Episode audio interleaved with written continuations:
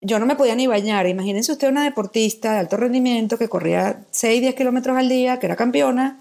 Yo no estaba siendo campeona en Manila, yo jugaba tenis en Manila, pero de repente, uh, inútil. Yo me iba muriendo. Además, muy curiosa intelectualmente, muy. ¿Ok? Entonces, a mí, yo, no, yo nada de esto toma tu cruz, yo estaba indignada. Sin dinero, viviendo la caridad, yo estaba furiosa. Entonces, mi esposo se iba de misiones, regresaba a la casa, me metía a bañar y él me, me estaba secando la espalda, me estaba poniendo la pijama y yo me enojé horrible y le dije, tengo la espalda mojada, ¿por qué me estás, no me has secado bien? Yo estaba. Y él subió la carita y me dijo, mi amor, ¿dónde te has metido? El dolor te está robando el amor. Yo estoy aquí y estaré siempre aquí, yo te amo. Como estés, te voy a amar, hasta el día que nos muramos. Y yo rompí en llanto y le dije, es verdad, a mí el dolor me está robando el amor, yo estoy en odio. Y yo le dije llorando, llévame a la iglesia. Me llevó a la iglesia, casualmente en la parroquia donde yo vivía había un cuadro de la Guadalupe, el tamaño, o sea, no saben del tamaño. Y yo le dije, aquí. Y yo me senté y le dije, Señor, Madre, ayúdame. Yo voy a aceptar esta enfermedad, pero tú me tienes que dar un motivo trascendente a mis ojos. Porque yo me voy a morir de esto y yo no puedo con esto. Y él me dijo, el Espíritu Santo me dijo, por la fidelidad de los sacerdotes y las vírgenes consagradas. Y mi esposo dice que yo abrí los ojos y dije, ay no, qué desperdicio. Yo dije, no, los niños de África. Y mi esposo, gorda, pareces una loca, parece que está tu amigo invisible, es el Espíritu Santo. Dice, gorda, no había nadie, era un día a semana. Y yo le dije, no, los niños de la Madre Teresa, los niños de África, y empecé una negociación con Dios y me dijo, no, por la fidelidad de ellos. Ojo, la situación en la iglesia en esa época no es lo que estamos viendo hoy. Yo no entendía aquello, yo decía que es desperdicio. Estás escuchando la segunda temporada de Platicando en Católico, el show en el que de una forma muy casual y rompiendo moldes, platicamos con diferentes actores de carne y hueso de la iglesia de hoy para conocer sus testimonios y lo que están haciendo para avanzar el reino de Dios en la tierra.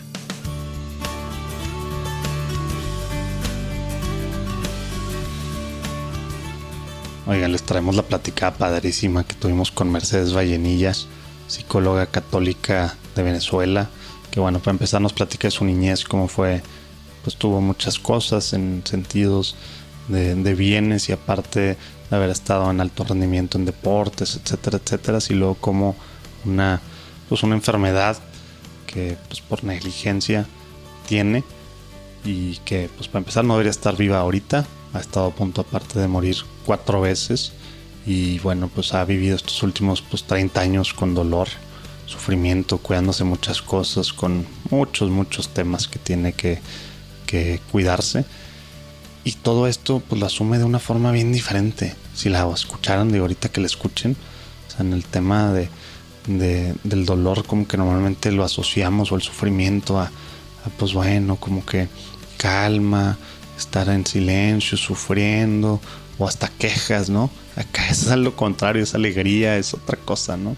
Tanto que, me sorprendió a mí en sus oraciones, no le pide al Señor, sáname, ¿no? Ella asume su dolor de una forma muy diferente y sabe que, le, que esto Dios quiere que sea para algo más, ¿no?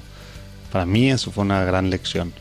Y bueno, en la segunda parte, porque como saben, la primera parte normalmente platicamos acerca de la persona para saber un poquito su, su caminar en la fe, su historia, su caminar en el mundo también, para ver de dónde viene y también pues para recordarnos que nos hace mucha falta recordarnos que pues podemos llegar a la santidad siendo pues el mugrero que somos de carne y hueso, ¿no? Con todos nuestros errores, todas nuestras cosas. Pero bueno, la segunda parte nos platica ya lo que es ser una psicóloga católica, qué significa esto. Y también pues entramos ahí a detalle de varias cosas, eh, pues de la psicología actual, que como saben pues ahorita pues por todos lados, ¿no? Todos lados estamos bombardeados de que ahora este rollo y ahora estas cositas y bla, bla, bla, ¿no? Entonces, eh, también le preguntamos de cómo entrar, pues cómo escoger, mejor dicho, cuando estás buscando pues a un psicólogo, una psicóloga, si eres católico, si eres católica, qué deberías de buscar, qué deberías de preguntar, ¿no? Porque pues al final estamos dando lo más importante nuestro, ¿no? Nuestra intimidad, ¿no? Le platican todo a los psicólogos, psicólogas y al final pues te da tips, te guía, te está tratando de ayudar. Pues es muy importante saber su base, ¿no? de qué es, a dónde va, está buscando la santidad igual que tú, está basado en, en, en cosas que van en contra de la iglesia directamente, en contra de nuestras creencias, o no. Muy importante esa parte. Que bueno, pues ahí también una disculpa porque hubo algunas ediciones eh, al final, sobre todo en este respecto, unas eh, porque bueno, no, no se podía estar diciendo tal cual cosas contra algunas corrientes que pues bueno, pues no es contra, ¿verdad? Simplemente como católicos pues debemos de, de saber qué buscamos, de todos modos se censuró algunas partecitas, ahí lo van a ver, de todos modos el que quiera preguntar algo concretamente puede buscar a, a Mercedes o bueno a nosotros preguntarnos un poquito más y ahí les, les respondemos. Eh, también tenemos de coanfitrión invitado a, a, Brun, a ver qué les parece. Y bueno, esperemos que, que, disfruten. También les recomiendo, desde ahorita ya se pueden meter en la página y a Facebook, en Facebook sobre todo, que es donde vamos a estar rifando el sorteando, no rifando, ¿eh? el libro Que el dolor no te roba el amor, que está pues, padrísimo de, de Mercedes, que ya empecé. Y realmente pues muy padre su historia y cómo pues tratar de hacer la nuestra, ¿no? Dios los bendiga, disfruten.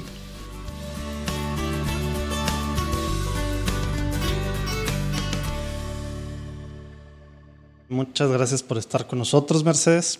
¿Qué, se, qué te parece si antes de empezar la platicada nos ponemos en, en presencia de, del Señor? El Padre, el Hijo y el Espíritu Santo. Amén. Oh Espíritu Santo, amor del Padre y del Hijo, inspíranos lo que debemos de pensar durante esta platicada, lo que debemos decir, lo que, cómo debemos decirlo, lo que debemos callar, cómo debemos actuar, lo que debemos hacer para gloria de Dios, bien de las almas y nuestra propia santificación. Espíritu Santo, danos a los que estamos en esta platicada y a todos los que escuchan agudeza para entender, capacidad para retener, método y facultad para aprender, sutileza para interpretar, gracia y eficacia para hablar. Danos aciertos al empezar, dirección al progresar y perfección al acabar. Quédate con nosotros. Amén. Amén. Padre, Santo. Amén. Amén. Oye, estaba, estaba, esta, nada más para, para dar un poquito de contexto, Cardenal Verdier, basada esta oración en una del Cardenal Verdier que, que nos gustó mucho, entonces ahí a ver, a ver qué tal, pero bueno, me gustó mucho la oración, aunque a lo mejor está un, po un poquito larguita, pero, pero a ver, Mercedes, platícanos un poquito de ti. Para empezar, digo, la gente se va a dar cuenta cuando te escuche, pero no eres mexicana, ¿de dónde eres? ¿Cómo estuvo tus, tus primeros años, digamos, desde que naciste y cómo fue un poquito tu familia para ir entendiendo un poquito más quién es Mercedes? Bueno, Fernando José Manuel, les agradezco mucho la invitación aquí de Platicando con Católicos. Eh, creo que es muy importante poder compartir y aunque esa es una palabra que, que me gusta mucho, teológicamente vamos a decir que testimonio es la palabra correcta, a mí no me gusta tanto usarla. A mí uh -huh. no, me, no me gusta que me digan, yo voy a compartir mi testimonio, eso no me gusta, porque uh -huh. yo no me siento ejemplo de nada, aunque teológicamente es correcto, porque somos testigos, pero no me gusta, me desagrada un poco. ¿okay? Entonces yo lo que quiero aquí es compartir, eso fue lo que ustedes me invitaron y me encanta el a Platicar, exacto. Platicar y compartir, eso creo que es lo que, lo que básicamente a mí Dios me ha pedido hace muchos años. Me estás haciendo una pregunta bastante eh, general, te la voy a tratar de responder muy precisa. Yo nací en Caracas, Venezuela, uh -huh. cumplo este año 50, estoy orgullosísima de mis 50 años porque me debía haber muerto hace muchos. Eh, y eh, nací, soy la, la, menor de cuatro hermanos. Eh, sentí un, fui deportista de alto rendimiento. Mm. Llegué a estudiar desde los seis eh, años de empecé a hacer deportes. Probé todo, pero el central fue el tenis. Ah, yeah. Hice esquí acuático, hice este, eh, kicking ball que se jugaba mucho en Venezuela, que es una cancha de béisbol, pero con una pelota pequeña de fútbol. Eh, salí en la tele jugando con equipo, o sea, toda mi vida le dediqué a los deportes, de entrenar lunes al sábado. Y vamos a decir que los deportes me salvaron a mí de muchas situaciones este, eh, difíciles. Eh, crecí en una, con unos medios eh, muy privilegiados y creo que eso fue algo muy importante para mi acercamiento con Dios.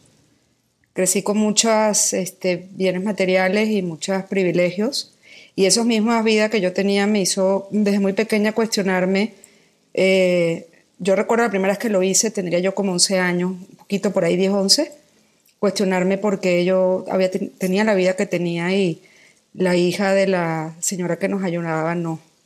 Era algo que yo me preguntaba mucho, ¿qué hice yo para merecer esta vida? Entonces, este, esa, no, no, es muy normal eso, ¿ah? ¿Ah? No es tan normal eso en, no, tan pequeñas. No, no es tan normal y por eso a mí me ha encantado que hayas comenzado con la oración del Espíritu Santo porque parece un poco infantil, pero yo lo llamo mi socio. Vamos a decir que el primer este, amor espiritual que yo desarrollé fue con el Espíritu Santo.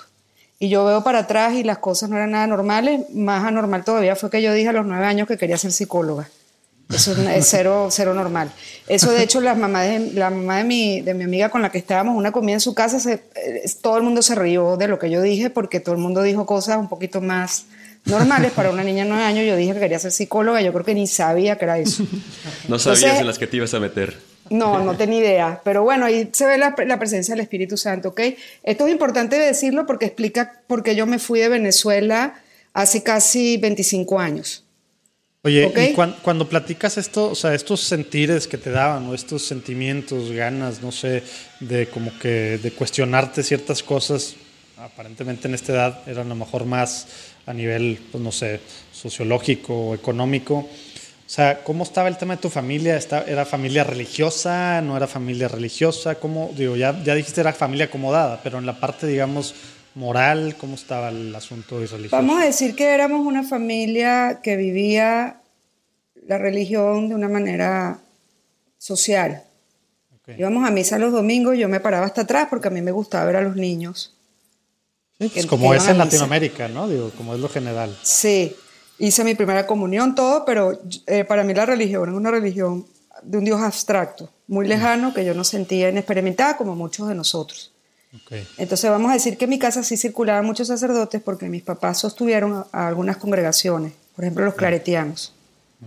Entonces, ¿Pero ellos eran parte de, algo que ver con los claretianos? No, vamos a decir que en mi casa era común ver sacerdotes que mi papá apoyaba económicamente. O sea, habían de todos los movimientos y congregaciones, eso era normal en mi casa. Y después yo que me enamoro de mi, de mi novio, que es mi esposo, que es una conversión muy interesante de San Pablo, él le sacó una pistola al primer sacerdote que yo lo llevé. Eh, su papá era abogado de los salesianos, muy afín a todo el tema de Don Bosco. Entonces nosotros, vamos a decir que estábamos imbuidos en este tema de su mejor amigo era Rosario Castillo Lara, que fue secretario del Papa, su otro mejor amigo era Obispo Caracas, que nos casó. Entonces vamos a decir que eso era un ambiente muy normal, eclesial de nosotros. ¿Ok? Entonces vamos a decir que eh, era una costumbre ir a misa, pero eso era todo. Una tía sí nos rezaba el rosario. Cada vez que yo iba a su casa, después de la comida rezábamos el rosario, ella me lo enseñó a rezar. Pero era más porque me caía muy bien mi tía y la quería y yo me sentaba en el sofá y repetía y repetía y repetía, pero eso era toda la religiosidad con la que yo tenía, ¿ok? Ya. Ok, ahora este cuestionamiento de quién soy yo, eso sí lo hice muy pequeña y creo que el detonador fue esta parte de este vida material muy privilegiada. Sí me llegó a cuestionar y me llegó un vacío existencial muy joven.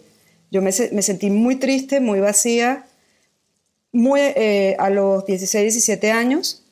De hecho, cuando yo empecé a conocer a Dios, yo me levantaba y lo primero que hacía era esto, me pellizcaba porque decía, esta felicidad no es normal y se me va a ir como todas las felicidades que yo he experimentado. ¿Por qué? Porque me dieron coche a los 14, fui feliz un mes, dos meses, ya se me fue, me fue a Europa, se me fue, me compraba bolsas de marca, se me iba. Entonces eso es lo que yo había aprendido, que la felicidad era cortita y se te iba rapidito.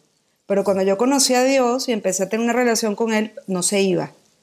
Y yo me paraba, ay, ya, tengo un mes y no se va. Era como un juego que yo tenía.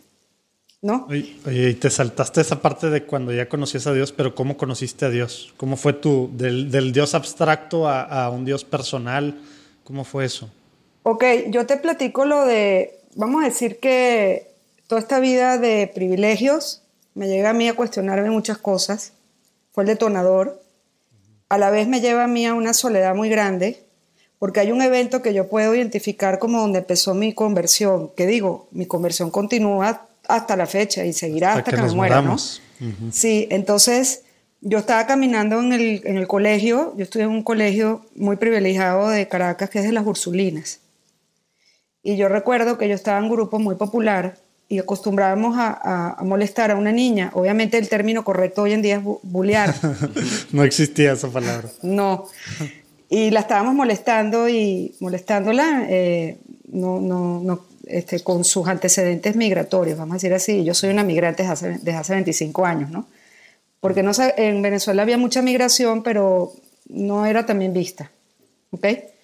Y la estábamos ebuleando, pero en ese momento yo me vi como fuera de mí, mm. como si yo hubiera visto una película fuera de mí. Eso obviamente fue la acción del Espíritu Santo. Y yo voy a decir que a mí lo que me dieron fueron ganas de, de devolver, perdón que lo diga así, pero me dieron ganas de vomitar. Porque a mí me dio asco lo que yo vi que yo estaba haciendo. Y entonces yo en ese momento, ese es el momento donde yo puedo decir que comenzó mi conversión, porque yo dije, ¿qué tipo de mamá voy a ser nefasta? ¿Qué es esto? Esto no está bien, yo no puedo hacer esto porque ella no tenga los recursos económicos que yo tengo, esto está mal. Entonces ahí empieza mi conversión, yo me decido separar de todo eso, me meto mucho en los deportes, mucho más de lo que ya estaba, que más, mucho más de lunes a sábado, imagínate cuánto más pudo haber sido. O sea, ya, ya yo estaba hasta acá en los deportes y yo me refugio en los deportes y en el estudio y me empiezo a buscar a Dios porque yo empecé a experimentar mucha soledad. Yo me empecé a sentir muy sola. En un mundo donde ya yo tenía grandes cosas materiales, pero me sentía muy vacía. Y eso es lo que a mí me lleva a buscar a Dios. ¿Y cómo me llevó? Nada, yo manejaba desde los 14. Yo agarré el carro un día y me fui a la iglesia, me bajé en una misa de semana, me senté en la misa 7 y ahí me quedé horas después de la misa hasta que quisieron cerrar la, la iglesia. Y eso me hizo sentir, fue una experiencia, no de sentimiento, fue una experiencia un poco más profunda. Y empecé yo a buscar ir a misa diario y al Santísimo como mi tabla de salvación. Era lo que me dejaba de hacer sentir sola. Era lo que me hacía sentir que mi vida tenía algo de sentido dentro de un sinsentido que yo sentía que vivía. ¿Y cómo te estaba decir yendo? que empecé. ¿Cómo te estaba yendo en, el plano deportivo? O sea, ¿en los deportes estabas teniendo éxito eh, o, era, pleno refugio, simplemente aunque no te fuera bien? No, me iba extraordinariamente bien. Fui la campeona de mi club, nadie me desbancó. Fui el primer lugar. Yo iba corriendo y me veía en primer lugar y decía, nadie me va a bajar de ahí, lo cual tampoco me ayudó a la hora que me enfermé, porque yo tenía el cuarto lleno de medallas y trofeos. Yo lo que hacía en el deporte lo ganaba. O sea, yo, yo agarraba la bala y la jabalina, ven, Vallenilla, ven acá, yo la jalaba y la cosa la salía volando y yo ganaba y todo el mundo aplaudía. Y yo, ay, pues si nadie me enseñó, era como muy nata en los deportes. Entonces, toda esa eso no me ayudó a mí, eso no me ayudó a mí porque no me preparó para fracaso, no me preparó para lo que yo luego viviría. así puedo decir que empezó mi conversión. Supongo que nos vas a platicar ahorita que viviste, ¿no? en algún momento ya te, ya te preguntaremos. Sí. Que para empezar, la forma en la que empezó es un poquito sui generis, ¿verdad? Muy diferente. Mira, cuando tú estudias la teología y estudias a, a, Tomás de Aquino, te das cuenta y luego este, eh, te das cuenta que puede ser fe y razón o razón y fe. La, la manera de, de Dios atraer a las almas. Puede ser primero por una experiencia interior que luego se sube a la razón y hace una luz y tú entiendes. O puede ser al revés, te llega una luz en la razón la bajas y la conectas con una experiencia interior. Vamos a decir que la mía fue una experiencia, yo no sabía nada en la razón. Yo no sabía explicar nada de lo que yo hoy puedo explicar. Simplemente era una experiencia en forma de emoción interior, que me quitaba el sufrimiento, me quitaba la soledad, me quitaba el sinsentido, me daba esperanza y me hacía experimentarme amada, pero yo no entendía nada más, por eso yo lo buscaba.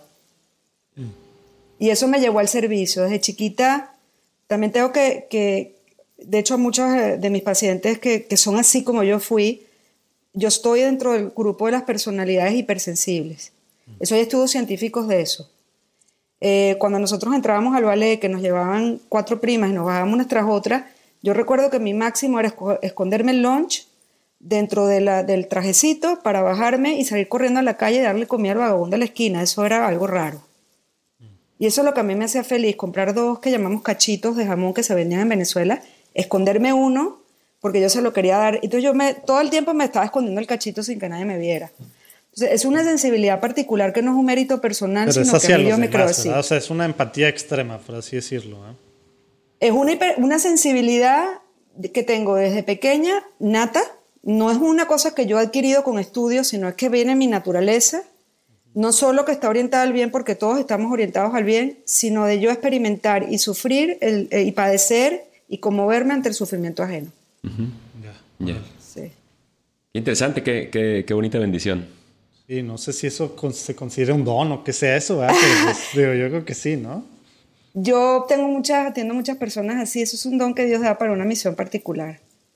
Y Dios te revela la misión, te hace sufrir mucho si no lo sabes formar. Me puedo imaginar.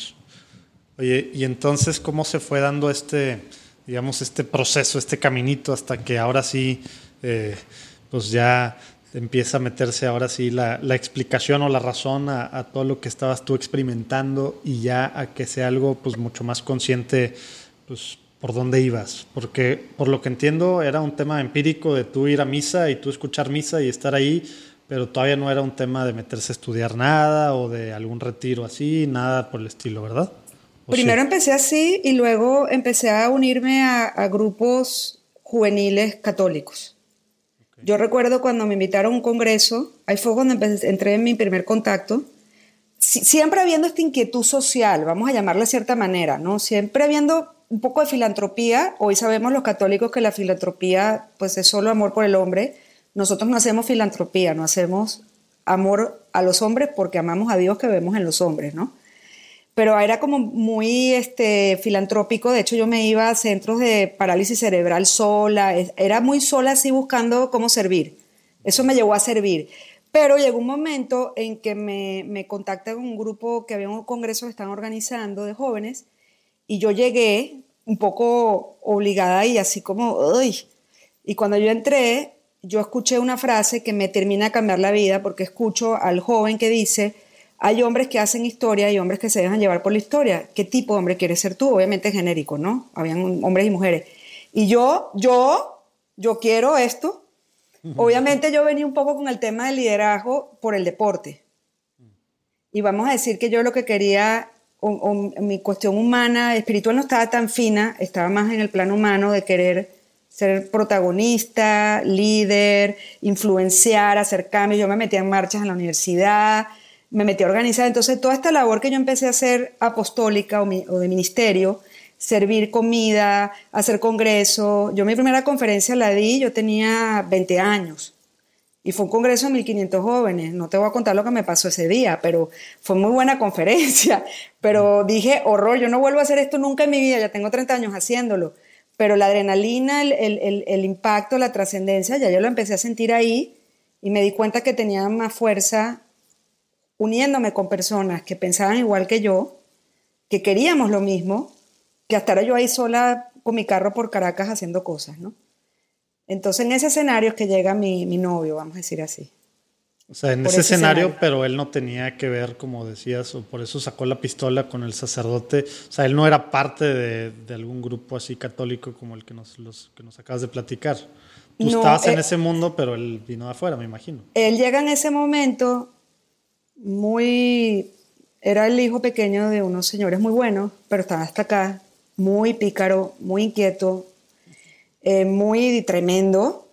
Y pues él llega en ese momento en que yo estoy en este proceso de ya de un poco más, eh, si tú ves los pasos del discernimiento, yo estaba en la primera etapa que es pura autocompensación, así la llamamos, que tú, el alma jala y se nutre. Y y el alma anda como una nirvana espiritual de Dios me ama y, porque el alma está todo, todo, el tiempo jalando y se está sintiendo espectacularmente con esto que descubre. Yo estaba en ese momento. Entonces, eh, él, este, él era como, no era el, típico joven que estaba en ese grupo. Los jóvenes de mi grupo eran los ideales con los que yo me debía haber casado. Él era un loco. Pero yo le vi el alma. Literalmente esa fue la frase que yo dije. Yo dije, él es bueno y está perdido. Con él aprendí a no ver las cosas de forma de las personas, sino a ver el fondo. Yo lo digo el fondo de alma sin que eso tenga una connotación mística, simplemente es, hay cosas que no son tan relevantes de ver en las personas. Cuando tú ves lo que está debajo, escondido, aplastado, eh, cubierto eh, por otras cosas y tú lo apartas un poco, ahí está la esencia del ser humano, hijo de Dios. Y eso fue lo que yo vi a pesar de que sus propios tíos, de una familia muy grande, son tres hermanos de parte de la mamá. Cuando yo me llevó a la primera comida, los tíos me agarraron aparte y me dijeron, no andes con nuestro sobrino, que es una niña bien. O sea, los tíos, yo siempre los bromeo. Y siempre digo que, siempre bromeamos y digo que él fue mi primer paciente. Porque me decían, tú eres te ves una niña seria que sabe lo que quiere, que andas, que andas haciendo con él. Nuestro sobrino es un loco. Hasta su papá Me dijo, tengo mucho susto de que mi hijo te vaya a hacer daño. Le dije, no, no se preocupe. Entonces sí, fue una conversión muy fuerte de él. Vamos a decir que Dios me estaba jalando a mí, pero yo lo estaba jalando a él. Fue como simultáneo. Yo, yo estaba un poquitico más adelante que él, pero tampoco era la gran conversa y yo lo jalaba a él. Pero ya, tenías, ya tenías tú de dónde agarrarte para, para sostenerlo, para jalarlo. Sí, pero en este congreso fue horrible porque él iba, yo estaba de organizadora y traíamos traído conferencistas a todas partes del mundo y él todo el tiempo criticando. Estos son puros tontos, estos no sé qué, qué horror, qué haces aquí, ay, qué nerds, que todo el tiempo estaba así. De hecho, las alarmas del hotel se disparaban porque él entraba con la pistola del Congreso Católico. pues sí, un poco extremo el caso. Era muy extremo. Y, y, cuando yo le pedí a un sacerdote que hablara con él, y cuando salí todo emocional, dije, padre, lo, habló con él. Se me volvió y me dijo, está en las manos de Satán. Y yo, ¿qué? Wow. y le digo, ay, pero tiene, tiene solución. Y me dice, Dios tiene que hacernos un milagro de este tamaño, pero usted pida. Y yo dije, Dios mío. Entonces, fue un camino, un recorrido muy bonito. Hasta hace, siempre lo meo cuando hablo de eso, porque me piden que cuente un poco la conversión de mi esposo. Yo cuento. Yo parto de eso de decir que Dios no es imposible y que yo he visto resucitar a Lázaro. Y esa conversión me ha permitido a mí, hasta la fecha, sacar así de la coladera o donde esté la persona que yo ayudo, porque yo vi que es posible con él. O sea, yo lo vi sacando una pistola a un sacerdote. Yo dije, ya termino con él, este hombre está loco. Y hoy yo lo llamo a mi San José, entonces muy chistoso ver cómo la gente que lo conoció en Venezuela, tenemos casi 25 años de habernos ido, no entiende este nuevo ser que vives hace 25 años, convertido, y la gente de México me dice, mi amigo no puede haber sido así como tú dices. Entonces yo digo, sí, él es hoy San José, pero él no era así. Yo lo bauticé Pancho Villa, él era Pancho Villa que se convirtió en San José. Porque era un pues, pistolero. han, de haber dicho lo mismo de San Agustín, ¿no? Exactamente. Exactamente. Y, realmente la invitación a dar la vida, aunque Dios nos llamó a los dos por momentos, en, el mismo momento histórico, a mí como mujer y a él como hombre, no nos hemos puesto de acuerdo y no habíamos hablado. El día que los hablamos, el más convencido era él, yo no. Mm. Yo me asusté y le dije, ¿qué? ¿Dar la vida? No, no, no. Yo le pedí a Dios después de toda esta conversión, tres meses antes de casarme en un retiro, yo dije, ay, Dios me quiere la vida, la vida. Porque Dios me decía en el Santísimo, dime que tu vida es tuya. Y yo, no, Señor, y si me mandas una enfermedad, yo estaba súper sana en ese momento. Mm. Y yo lo tomé más como, al principio lo tomé como que quería que yo fuera religiosa, laica consagrada. Y de hecho fui a hablar con el padre Retiro y me dijo, no, yo no la veo usted como eso. Y yo, ¿verdad que no?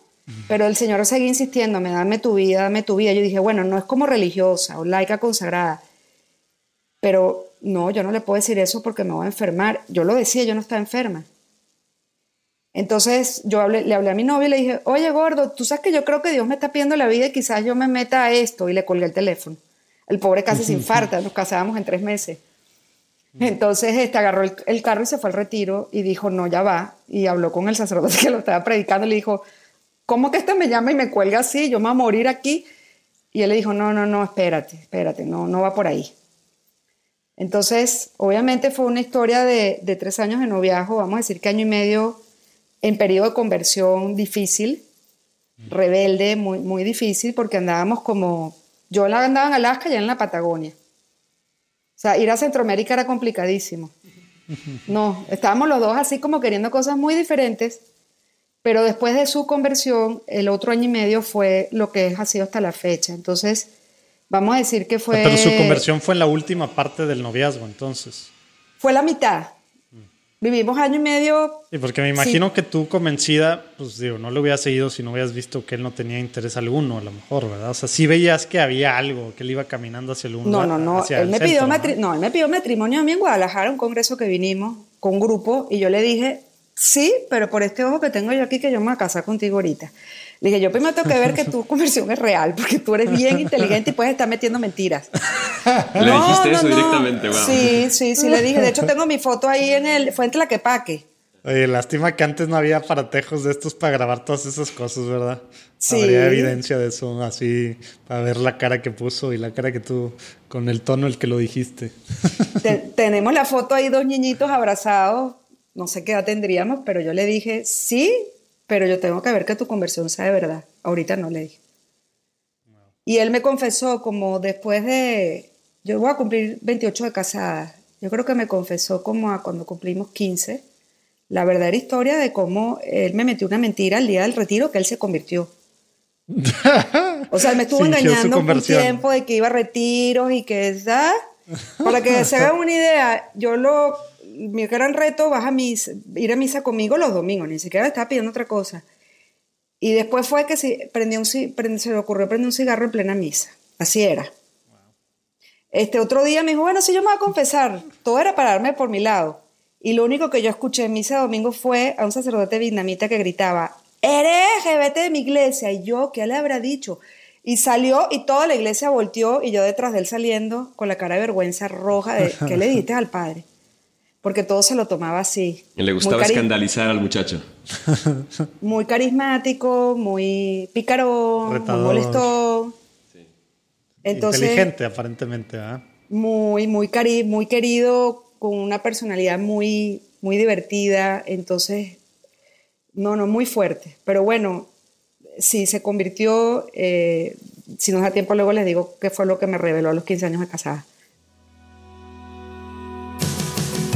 Oigan, interrumpo esto para pedirles que, que me digan qué piensan de un proyectito personal muy cercano a mi corazón como papá, que siempre he traído el rollo ahí de cómo ver que desde chiquitos mis hijos tengan, pues, como quien dice, acceso a Dios. Obviamente mucho es a través del ejemplo, pero también tienen que empezar con prácticas eh, de piedad, como dicen, eh, empezar a orar, empezar a platicar con Dios, que se den cuenta lo que es ser agradecidos, pedir, etcétera, etcétera, ¿no? Entonces, eh, abajo pueden ver el link, si no, pónganle en Spotify, iTunes, donde quiera que escuchen.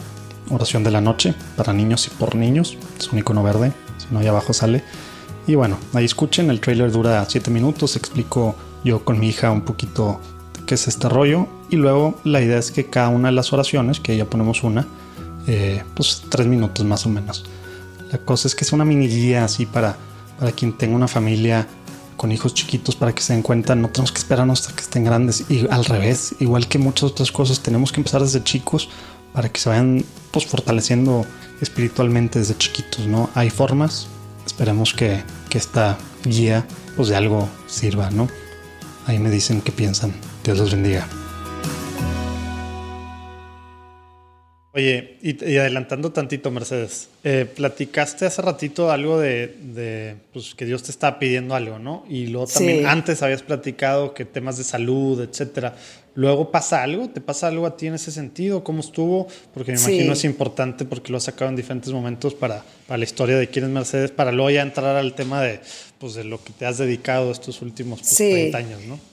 Mira, yo voy a tratar de ser concreta, pero esa historia está en un libro original de 500 páginas que se redujeron a 300.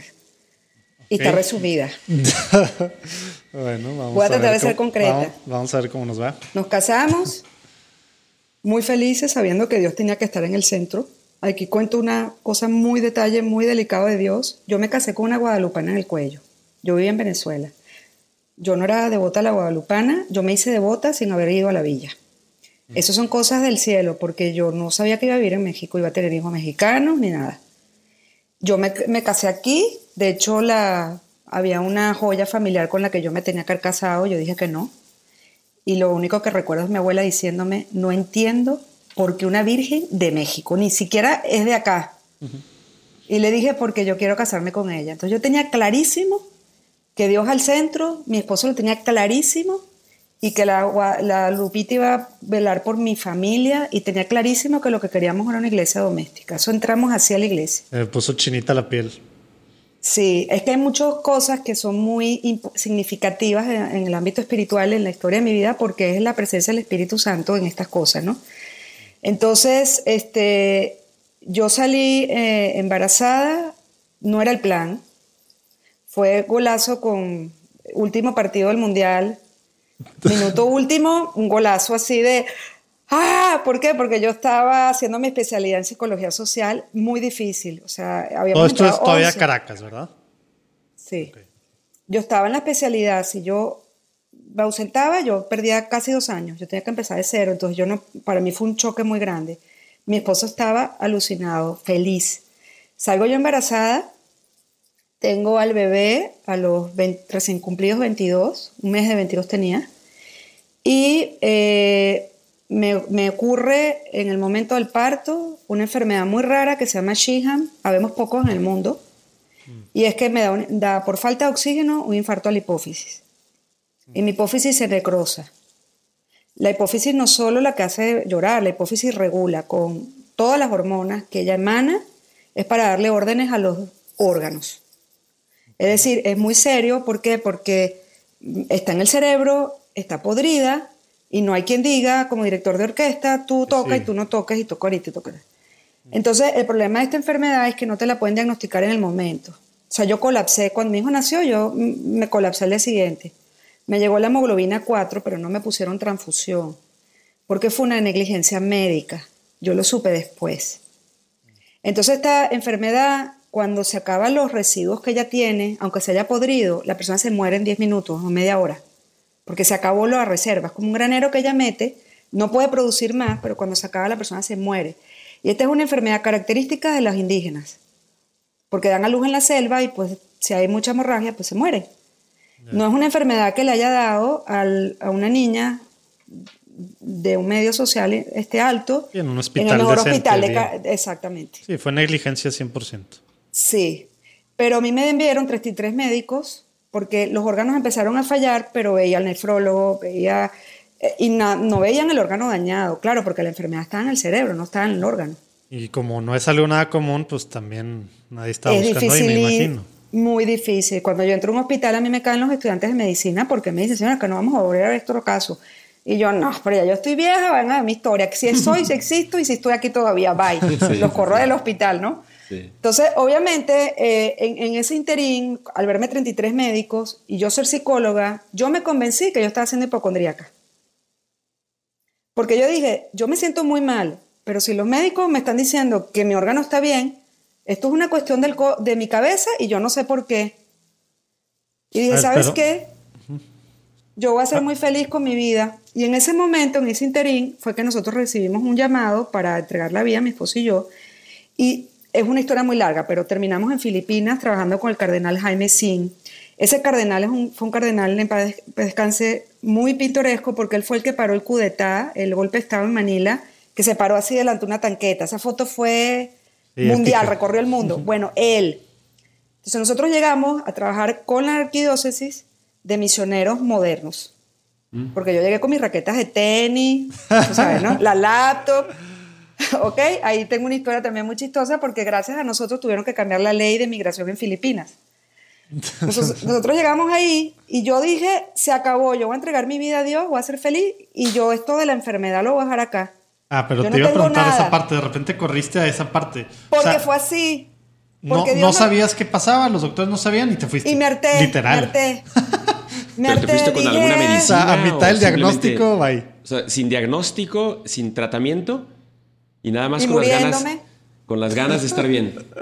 con las ganas de mandar a volar a todos los doctores, a toda la medicina, no crean eso. Y dije, bye, yo, algo pasó aquí, yo no sé qué pasó, nadie me dice, yo no tengo nada.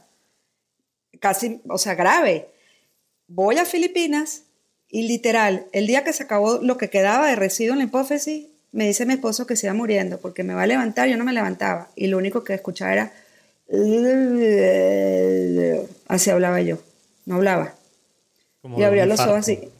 Me cargó, me metió en el carro, me llevó al hospital, me meten en la resonancia y ahí me dicen, Te estás, estás al borde de la muerte. Fue la primera vez que me dijeron que yo me estaba muriendo. Y yo, ya yo estaba un poquito hablando y yo, no, sí, estás al borde de la muerte, tienes que quedar hospitalizada. Y yo, no. Ahí fue cuando me enseñaron y me dijeron, tienes, no solo la hipófisis se pudrió, se formó un pequeño tumor. Mm porque estaba tratando la hipófisis de responder a tanta demanda y dicen que una célula chiquitita se, se, por la presión se hace tumor y lo tenía activo. O sea, era doble problema. El tumor no, no, no es tanto problema, el problema es que la hipófisis está podrida. Entonces yo lo único que alcancé, yo me di cuenta que yo estaba tan grave porque el neurólogo tenía el consultorio repleto de gente. Acuérdense que hace superpoblación. O sea, ¿cuánta gente había en ese consultorio? Así como sardinas en lata.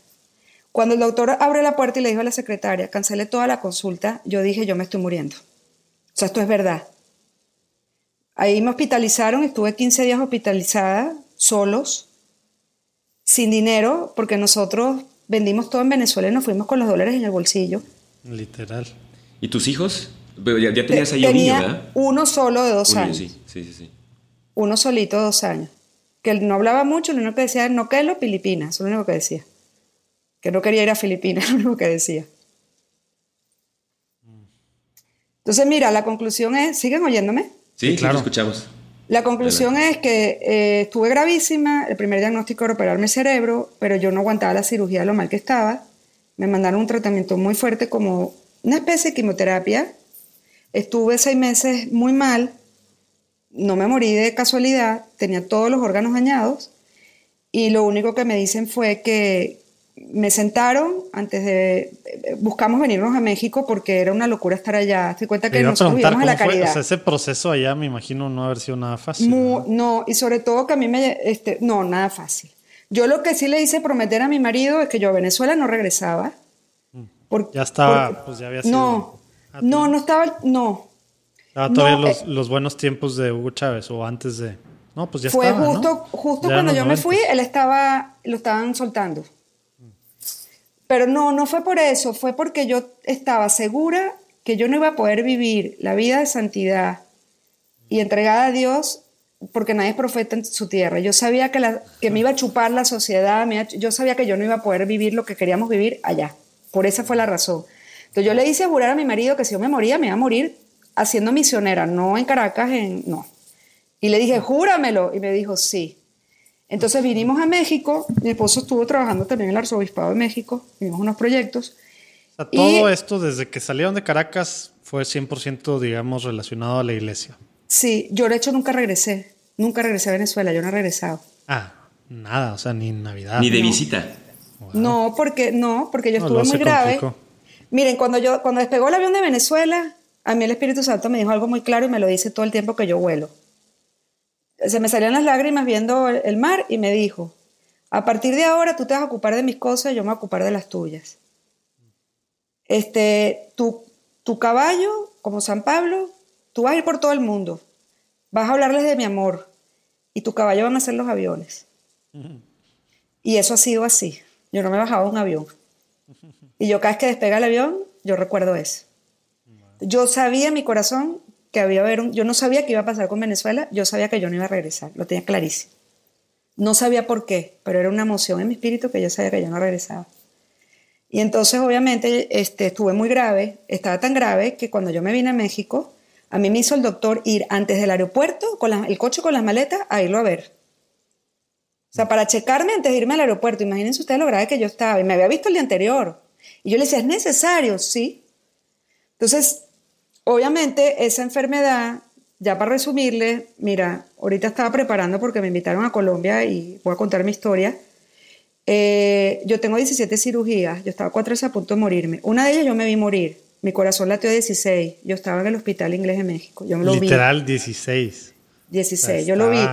Cuando lo vi estaba en 18 y no había pasado un minuto que ya bajó a 16, o sea, literal. Y me estaban con las, a resucitarme, yo rodeada de doctores. Y vi a mi esposo en la puerta y le dije, amor, ya me voy. ¿Ok? Entonces yo estaba cuatro veces a punto de morir, me dado un trombo, los pulmones, esto, mi cirugía, me quitaron la matriz a los 31. Y todo relacionado por, por, por el, ¿cómo se llama? Por la hipófisis que... Claro, porque los órganos se empezaron a podrir, entonces tanta cirugía es porque me tienen que cortar el órgano que ya se dañó, porque no hay un órgano que no... O sea, es un proceso que así sigue. O sea, conforme vas tú, digamos, creciendo, ¿este proceso sigue en cada uno de tus órganos? ¿O se paró en algún momento? ¿O cómo, cómo es eso? No, cuando nosotros nos vinimos a México, yo les dije a los doctores, a mí háblame con la verdad. La verdad nos hace libres. Yo, mientras más sepa lo que yo tengo, mejor lo voy a aprender a manejar. Yo no estoy contando aquí la crisis que yo tuve a nivel de fe y a nivel personal. Yo tuve una crisis tremenda.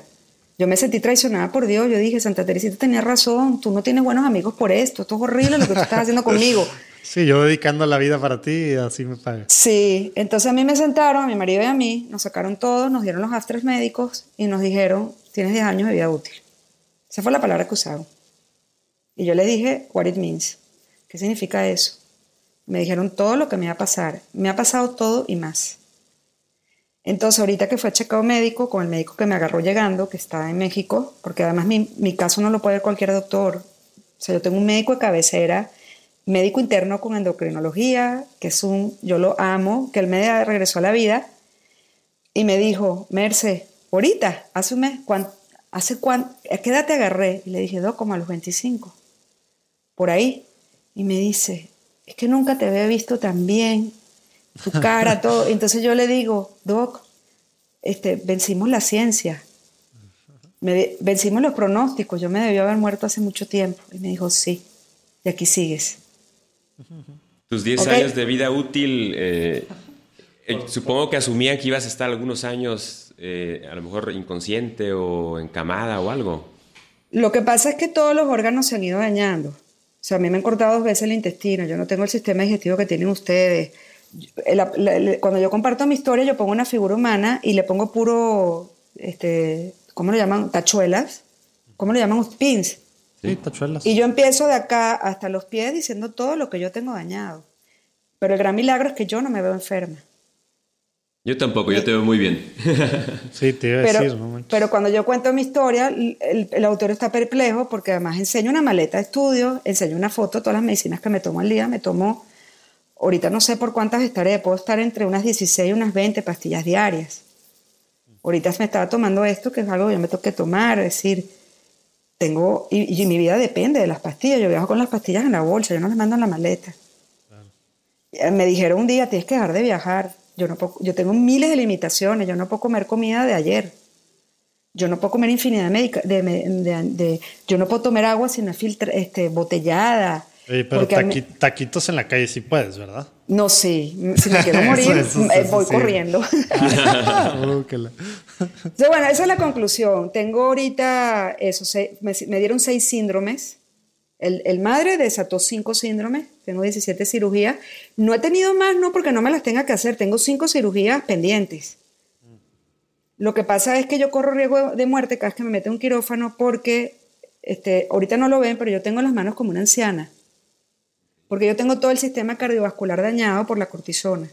La única vena que me queda es esta y acá. Me tengo que meter un catéter. en, el brazo y por el cuello. Porque, se, porque está todo mi sistema como gelatina. O sea, a mí me cortan y son mangueras de sangre. Entonces es súper peligroso porque además tengo el sistema inmunológico totalmente deprimido. A mí me pasa una persona enferma, a mí me da una infección pero a mí me, han estado a punto de matar infecciones, me dan 12, no entiendo entonces cómo le haces para estar viajando y viendo tanta gente por todos lados y demás, y en aviones que aparte dicen que son, pues ahí está. Ah, no, tengo mi tapaboca. Yo tengo mi tapaboca y cuando yo entro al avión y veo a alguien enfermo, enseguida me lo pongo. No respiro, o sea, hago mil cosas. Este, cuando yo, mi, mi médico me dijo un día, Merce, porque me pueden dar 12, 13 infecciones al año, me dijo, pero imagínense ustedes la alergia que tengo a medicamentos y, y antibióticos. Entonces sí es peligroso porque ya yo no puedo, o sea, este año ya llevo seis y he tomado cinco veces antibióticos. Entonces eso, eh, tengo cuadros alérgicos, yo como y empiezo a estornudar, se me escurre la nariz, yo vivo en dolor todos los días, la gente no me lo cree. Yo no tengo memoria afectiva de lo que es vivir sin dolor, yo no sé qué es eso. Yo estoy acostumbrado a vivir un cuerpo que vive en dolor, a mí me duele todo, todo, todos los días. Siempre broma y digo, bueno, yo no me puedo poner bikini en Cancún porque la playa grita ¡Ah! de escalofrío de Halloween. ¿Por qué? Porque yo estoy llena de cicatrices. Repleta, pero a mí mis cicatrices no me hacen sentir víctima. Me hacen sentir una sobreviviente. Una sobreviviente muy feliz. ¿Por qué? Porque yo tengo lo, lo, que me ha sostenido a mí es el amor de Dios, el amor de mi, de mi esposo, mi familia y mi fe y servir, servir, servir, servir, eso es la, es la, clave para poder sobrellevar todo esto. Porque esta es una enfermedad terminal a cámara lenta, así la definí yo. Mm, y me ha pasado todo lo que me han dicho y me va a matar definitivamente. Y es cámara lenta, yo veo el deterioro, yo lo veo, yo lo veo en mil cosas. Pero bueno, creo que lo hemos, hemos sabido, yo agradezco todo. Agradezco Tienes dos hijos, ¿verdad? Tengo dos hijos que son guau. Este, mi niña no saben cómo nació. Es la historia, es el tercer capítulo de mi tercer libro, porque esto está en, mi tercer libro. Y no, no, saben, dijeron que iban a, como saben quién es Nick Bujok, ¿verdad? Que no tiene pier, este, brazos. Bueno, me dijeron primero que lo iba a perder, que no sabían cómo me había embarazado, y eso fue en una oración que yo hice. Me agarró una persona en un retiro y me dijo, vamos a pedirle a Dios que te sane tu cabecita, y me arrodilló enfrente y yo, no, Señor, no le hagas caso, yo no quiero que me cures. Esa fue mi oración. Le dije, yo no quiero que me cures porque mi enfermedad ha sido la gran bendición de mi vida y si tú me curas, me vas a quitar mi medio de santidad. Gracias a mi enfermedad yo soy lo que soy, yo no quiero que me cures, yo quiero que me des la fortaleza para vivir. Por favor, déjame vivir si es, aunque sea en silla rueda. Ojo, dije eso. Y permíteme tener otro hijo. Nosotros estábamos adoptando. Y la que estaba rezando luego me confesó que ella dijo, yo no, yo no te puedo pedir eso porque yo estoy segura que ella no lo quiere. Yo te pido que le concedas lo que ella está pidiendo. Al mes tuvo un accidente de coche tontísimo, me lesioné la columna gravemente y me llevó a vivir 103 días en el hospital en un año. Estaba adoptando y no saben cómo, salí embarazada, pero no tenía folículos. O sea, hay estudios que dicen que yo no me pude haber embarazado. Me dijeron, lo vas a perder, no sabemos cómo pasó. Ahí está mi, ahí está el retoño de 21 años espectacular. Me dijeron que iban a nacer sin piernas, sin brazos, mentira, está completa. Entonces todo lo, y terminé en silla de año y medio. Yo viajo en silla de ruedas, de hecho. No siento toda la lateralidad izquierda. Pero eso sí, voy al gimnasio y me monto en la caminadora como viejita, pero voy, arrastro la pierna así. Entonces, bueno, eso es un resumen, un mini resumen de todo. El dolor, el dolor te ha acompañado durante muchísimos años entonces y, ha ayudado en tu proceso este de, santificación, ¿no? de seguir adelante eh, con todas estas eh, que tú le llamas hipersensibilidad y que, que, decíamos que es como un don, ¿no? que, quizás está ahí detonando esas, esas obras de caridad o ese amor de Dios que quieres compartir con los demás. Definitivamente yo le doy gracias a Dios porque yo comprendo a mis pacientes de una manera muy profunda que una persona que yo no haya encarnado el sufrimiento como yo lo he encarnado en mi vida, porque yo estoy hablando de lo físico, pero hay muchos morales. Él no puede ir a tu país, tu país se fue. Yo soy mexicana naturalizada y amo México. México es mi patria adoptiva. Este, o sea, hay muchos sufrimientos morales asociados. Por ejemplo, ustedes son hombres y me pueden entender.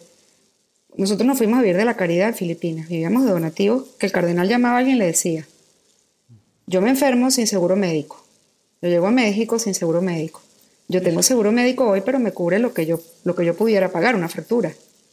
Pero no me cubre mi enfermedad. Cada vez que yo entro al, hospital son 50, 60 mil dólares, porque necesito cosas muy... Pero, ¿y, cómo sales adelante tú? Entonces, eso daba la razón para decirle, decirnos mucha gente, dejen de jugar a la iglesia. Mm. Así nos decían, dejen de jugar a la iglesia porque está justificable, le decían a mi marido, tú estás loco. Salte de ese arzobispado y métete en una empresa con tu esposa enferma muriéndose y tú jugando a la iglesia. Agárrate un trabajo de verdad. Le decía. Exactamente, y mi esposo organizando la visita al Papa Juan Pablo y metido con la prensa vaticana y nosotros jugando a la iglesia y yo gravísima. Entonces, era una razón justificada para decir, ¿sabes qué? ¿y ya. y, mentalmente y emocionalmente tú, digo, me imagino que en diferentes momentos, pues obviamente te afectaban de alguna forma todo esto, y más si era de gente pues cercana que, que lo decía pues por tu bien, porque pensaban que es por amor, etcétera, etcétera. Pero nos puedes nada más en esa partecita eh, decir así qué pasaba dentro de la mente de, de Mercedes y cómo logró sobrellevar esta pues, estas fases, digamos. Digo, ya sé que a lo mejor en diferente medida sigues en, eh, pues, sufriendo de eso, pero yo creo que también 30 años después la gente ya se habrá acostumbrado a que vas a ser misionera toda tu vida y ustedes van a jugar a la iglesia hasta que se mueran, ¿verdad? Pero en esos momentos, en medio de toda esta enfermedad y todos estos temas, ¿cómo, ¿cómo le hacías? O sea, te digo, emocionalmente y hasta en tema pues espiritualmente, ¿no? Porque luego uno que se le atraviesan cualquier cosita, ¿verdad? Que obviamente no se compara en, grado con lo que tú has vivido. Y pues a la primera de cambio ya se anda echando para atrás de, deja tú de dedicarle su vida a algo, de apostolados o de cosas que hacemos en nuestro tiempo, en nuestro tiempo extra por, pues por Dios o por la iglesia, ¿no? Entonces si nos puedes platicar esa parte, creo que a muchos de los que nos escuchan nos puede pues, ayudar de algo. Claro, mira, José Manuel, eso tiene todo que ver lo que tú estás diciendo con lo que hago. ¿Ok? Eh, obviamente el, dolor humano siempre está, pero yo siempre que cuento mi historia, yo comparto conclusiones. Lo primero que yo digo es que porque yo haya sufrido todo lo que he sufrido, eso no me hace, no hay termómetro del dolor. Entonces, para mí mi sufrimiento puede ser igual de pesado que el que tienes tú y el que tienes tú, Fernando, igualito. Vamos a decir que el mío no es mayor, esa es la verdad. ¿Ok? A alguien le puede doler una fractura de brazo igual que como a mí me han dolido 17 cirugías, ¿ok? Entonces, obviamente te duele porque es humano que nos duela y está bien que nos duela. Eso se puede eh, englobar en la palabra incomprensión. Nos sentimos incomprendidos. ¿Ok? Ahora, ¿cómo uno, hoy en día yo no, yo no sufro eso más que ataques por las redes, eso es todo lo que sufro. ok, me, me, atacan, me atacan los haters, haters de las redes, eso es todo. Pero mira, entonces esto tiene que ver más con la experiencia del amor que hablamos al inicio. Cuando hay una vocación al matrimonio, a vivir esta vivencia, este, esta, esta, tu espiritualidad eh, enraizada en la experiencia del amor de Dios, tú puedes caminar en, medio de un huracán, tú puedes caminar en medio de un terremoto, tú estás enclavada, enclavado sobre la piedra. Eh, pero humanamente eso no es fácil, ¿verdad? Porque en el día, al final es una decisión del día a día y en el día a día pasan muchas cosas, ¿no? Bueno, nadie, pero que sea difícil no significa nada. Lo que hace posible lo difícil es la fe y el amor. Ándale, eso iba. y yo soy una mujer de oración. Yo practico tres tipos de oración y soy súper activa. A ver, platícanos cuáles son esos tres tipos. Bueno, yo practico primero la oración que, que, que se llama plegaria al corazón. Eso lo inventó un francés. ¿Ok? La plegaria del corazón es que tú conviertes tu corazón en una custodia donde reposa el Señor. Porque somos templos del Espíritu Santo. ¿Cómo lo hago? Todo el tiempo. Es un hábito que yo tengo. Entonces yo estoy en una, una cena y de repente están hablando algo que yo me desconecto y yo me desconecto y estoy sonriendo, pero estoy diciendo, Señor, gracias. Gracias porque estoy viva, gracias porque estoy aquí, gracias porque tengo amigos, ¿no? Este, esa es la plegaria del corazón. Es todo el tiempo estar cultivando una intimidad con el Señor en tu corazón. Y eso lo puedes hacer, yo lo hago todo el tiempo.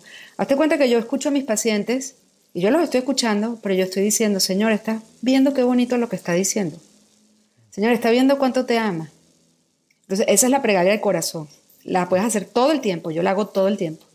La segundo tipo de oración que practico son oraciones de alabanza.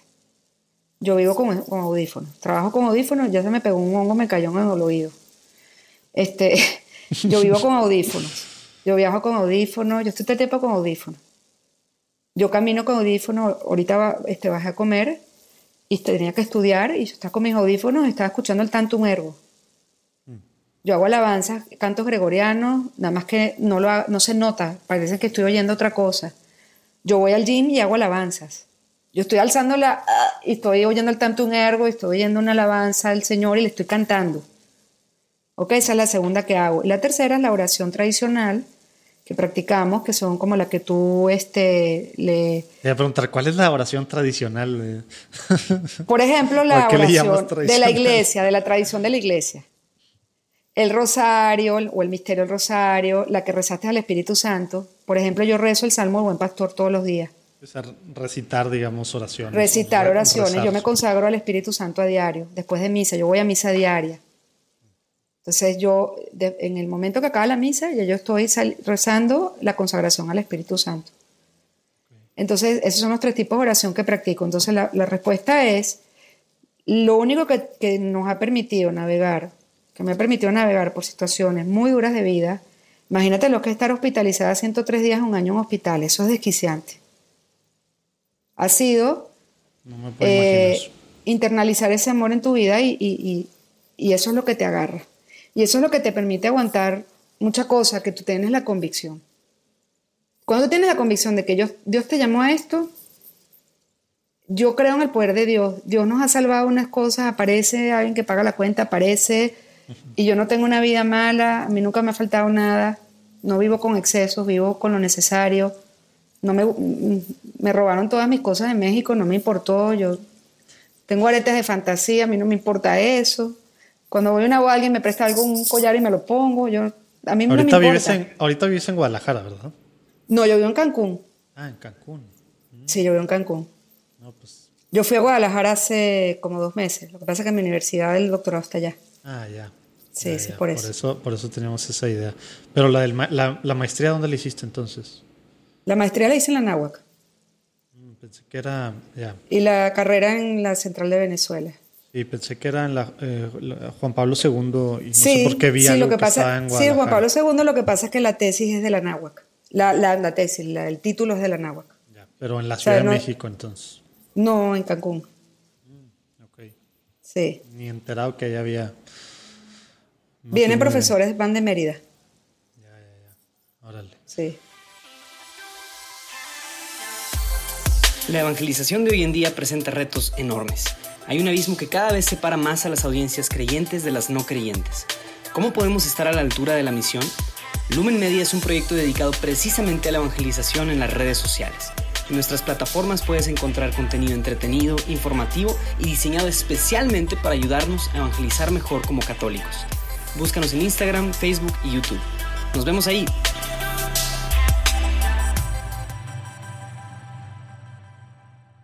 Y ahora sí, entonces, entrando a estos temas que te han ocupado, eh, pues iba a decir profesionalmente, pero es algo más que profesionalmente. Ha sido, pues ha sido tu vida y ha sido por lo que viajas y por lo que has escrito y por lo que das tantas conferencias y que al final, pues es por los demás, ¿no? Toda esta, digamos, razón de, de responderle al llamado que, que sientes tú que es la misión que tienes. Eh, psicología católica integral. Para empezar, eh, la gente a lo mejor escucha eso y pues no sabe ni qué pensar. Desde el nombre, explícanos un poquito. eh, digo, nosotros en particular, Brun y, y yo, eh, como que ahí hemos leído algo al respecto, diferentes cosas. Él trae, ha visto cosas que ha hecho la iglesia en San Diego, California al respecto. Yo, eh, lo- yo soy fan de Greg Botaro y el Catholic Psych Institute y todo lo que él ha hecho en los últimos años en Nueva York, etcétera, etcétera. Pero nunca había visto nada en español. La verdad, hasta que te encontré, me emocioné leyendo y viendo las diferentes cosas que haces. Por eso dije, tengo que platicar con, con Mercedes.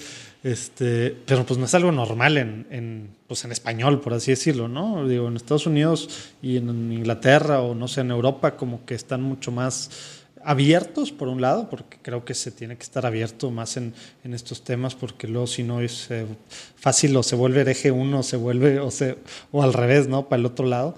Este, por un lado, abiertos y pues por otro lado es estar pues abriendo brecha, ¿no? Entonces, si nos platicas para empezar qué, qué es esto de psicología católica integral y lo que has hecho tú, cómo, cómo llegaste a, a estos temas. Bueno, cómo llegaste creo que ya está claro. Mejor, cómo, qué, qué es lo que has estado haciendo en este, en este camino, ¿no? Bueno, está totalmente conectado con lo que estamos hablando. Y, y tengo que poner el antecedente. Cuando yo me enfermé, yo tuve una crisis tremenda de fe y humana. Ser psicóloga no me, no me lo aplicaba, no me servía. Y ser este, misionera tampoco me ayudaba. Entonces casi creo que estaba en odio, tenía odio, no resentimiento, ya había llegado al odio. Había Pero llegado al odio, odio por- odio hacia, hacia qué? hacia Dios, porque En por directo. culpa de un médico yo había entrado sano en un quirófano y había salido enferma. Pero era hacia Dios, no era hacia la persona, no era hacia el doctor. Era hacia Dios y estaba muy enojada con el doctor. ¿Y Ok. ¿Le, le- le llegaste a manifestar al doctor tu enojo? ¿Le, le llegaste a reclamar eh, su falta de incompetencia de atención o lo que haya sido que provocó ese, le pedimos ese los estudios y los mandó con corrector, los valores que estaban mal. Yes. Pero yo lo perdoné. Y te voy a decir por qué lo perdoné, porque tiene todo que ver con lo que yo hago hoy. A mí no me servía lo que me decían las personas que me acompañaban espiritualmente. Me daba rabia. ¿Por qué? Porque es un fenómeno que ocurre entre los católicos y yo lo veo todos los días. Se llama espiritualizar. Te saltas la parte humana y saltas, a- crees que porque tienes fe no debes de sentir, no debes de estar enojado y debes de aceptar todo rapidito. Mentira, ¿quién puede aceptar un diagnóstico de una enfermedad terminal así? Y más a los eh, 25 años. Se, se cortó un poquito. ¿Dijiste que te saltas lo humano o qué es lo que te...? Sí, te saltas, espiritualizar es que te, faltas, te saltas tu condición humana Ok. y, y que porque tienes fe, técnicamente tú tienes que reprimir todas las reacciones emocionales que tú puedas tener de una noticia tan devastadora como esta. Ya. No, y aparte todo, digo, cuando lo que yo he escuchado así, cuando se usa el término que yo he escuchado más sobre, sobre espiritualizar, pues todo pues son ataques y tal, y pues tú sigue adelante y al final como un tema muy etéreo, así como si nada más fuéramos alma, ¿verdad? Y, y, ya. y, y no somos cuerpos todo, todo ofrécelo, ¿no? Tú ofrécelo no somos y cuerpo glorioso. Las muletillas de Dios no permite cruz que tú no puedas cargar es nefasta. Me imagino más, Este- para gente en tu situación, hijo, quieres ahorcar Entonces, a la gente que te yo dice quería, yo estaba, to- eso es lo que me llenaba más de, de rabia y de odio. Que yo estaba siendo incapaz para aceptar un diagnóstico de 10 años de vida útil y lo que me decían me enojaba más y me aislaba más y me daba más rabia. Entonces, ¿qué pasó? Que un día, yo, yo tengo que contar esto porque es que se entiende entonces que, porque es lo que yo hago, este es el origen. Yo no me podía ni bañar. Imagínense usted una deportista de alto rendimiento que corría 6, 10 kilómetros al día, que era campeona. Yo no estaba siendo campeona en Manila, yo jugaba tenis en Manila, pero de repente, uh, inútil. Yo me iba muriendo. Además, muy curiosa intelectualmente, muy. ¿Ok? Entonces, a mí, yo, no, yo nada, esto toma tu cruz, yo estaba indignada. Sin dinero, viviendo la caridad, yo estaba furiosa. Entonces, mi esposo se iba de misiones, regresaba a la casa, me metía a bañar y él me, me estaba secando la espalda, me estaba poniendo la pijama y yo me enojé horrible y le dije, tengo la espalda mojada, ¿por qué me estás, no me has secado bien? Yo estaba. Y él subió la carita y me dijo, mi amor, ¿dónde te has metido? El dolor te está robando el amor. Yo estoy aquí y estaré siempre aquí, yo te amo. Como estés, te voy a amar, hasta el día que nos muramos. Y yo rompí en llanto y le dije, es verdad, a mí el dolor me está robando el amor, yo estoy en odio. Y yo le dije llorando, llévame a la iglesia. Me llevó a la iglesia, casualmente en la parroquia donde yo vivía había un cuadro de la Guadalupe, el tamaño, o sea, no saben del tamaño. Y yo le dije, aquí. Y yo me senté y le dije, Señor, Madre, ayúdame. Yo voy a aceptar esta enfermedad, pero tú me tienes que dar un motivo trascendente a mis ojos. Porque yo me voy a morir de esto y yo no puedo con esto. Y él me dijo, el Espíritu Santo me dijo, por la fidelidad de los sacerdotes y las vírgenes consagradas. Y mi esposo dice que yo abrí los ojos y dije, ay, no, qué desperdicio. no. No te latió Ojo. esa, no te latió esa. Yo dije, no, los niños de África. Y mi esposo, gorda, pareces una loca. Parece que estás comiendo invisible. Es el Espíritu Santo. Dice, gorda, ch". no había nadie, era un día a semana. Y yo le dije, no, los niños de la Madre Teresa, los niños de África. Y empecé una negociación con Dios y me dijo, no, por la fidelidad de ellos. Ojo, Los que la necesitan situación son en la iglesia sacerdotes. en esa época no es lo que estamos viendo hoy. Yo no entendía aquello. Yo decía, qué pérdida, de desper- qué desperdicio. Ahí estuve como una hora hasta que lo acepté y le dije, bueno, está bien. Ellos no necesitan que yo ofrezca esto. Entonces, ese ha sido mi ofrecimiento durante toda la vida. ¿Cómo llegué yo a esto? Yo llegué a esto habiéndome jubilado a los 40. Yo fui director de una fundación muy conocida en México. Este, no tengo permitido decir el nombre públicamente, ¿ok? Ok. Digo, solo tienen que, no puedo decir el nombre. No te Porque, preguntamos. porque eso sí no lo puedo decir, porque es una fundación aconfesional. Ah, ok. Y yo soy cero, yo soy psicóloga católica, entonces... Tu, eh, tu yo fui etiqueta a- católica no, no, no, No se va- vería bien en, no la, en, la, en la fundación esa, ok. Pero yo estuve ahí porque acá hay una asesoría, una historia muy larga, pero el cuento fue que yo decía, ¿qué hago yo aquí? ¿Qué hago yo aquí? Yo entregué mi vida, que yo soy mucha, no, ahí te quedas. Yo estuve siete años capacitándome en psicología virtual. Y ¿Y yo le decía a mi guía decir- qué quiere espiritual. decir eso, Todo por, hicimos, un, hicimos un proyecto, una línea de ayuda, fue muy reconocida a nivel nacional, yo recibimos premios. Y, y vamos a decir que la estratega de, que hizo los procesos de instauró el call center, procesos de medición, indicadores, este, este, se me ocurrió con un equipo, fue un exitazo, nos invitaron a asesorar la línea Vía Sin Violencia del Gobierno, ganamos la licitación y agarré muchísima experiencia como psicóloga virtual en impacto social. Pero yo a los 40 me retiro y me voy a Cancún. ¿Ok?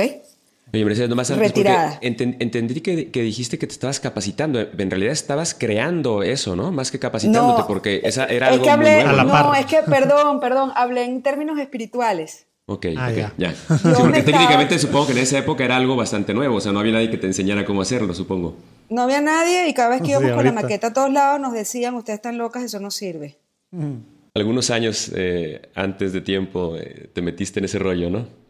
Me metió el Señor, porque Sí. yo me paraba en la ventana y decía, ¿qué hago aquí? Yo te entregué mi vida. Y me decía, te estoy capacitando. Y yo, ¿para qué? Por eso dije, fue una expresión espiritual. Dios no escoge a los capacitados, sino que capacita a los elegidos. Cuando yo me voy a Cancún, yo me jubilo. Y digo, listo, 40, me jubilé. Yo puedo decir que eh, desde los ojos humanos, en la cúspide del éxito, a mí me ha ofrecido hasta trabajo la secretaria, una secretaria, su secretaria, para asesorar unos proyectos sociales. Yo dije que no. Y entonces yo me fui a, Cancún jubilada, me hicieron una cirugía horrible, casi me muero. Me tomé como año y medio, pero fue año sabático porque fueron mis hijos los que me sacan de la jubilación.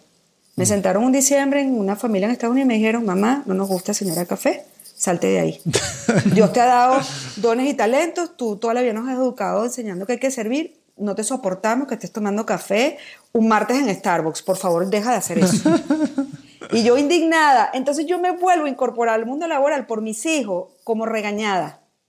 Acabo mi tercer libro y creo Psicología Católica Integral porque es lo que yo podía hacer desde mi lecho enferma atender virtualmente. Pero el punto fue que empiezo por la parte religiosa.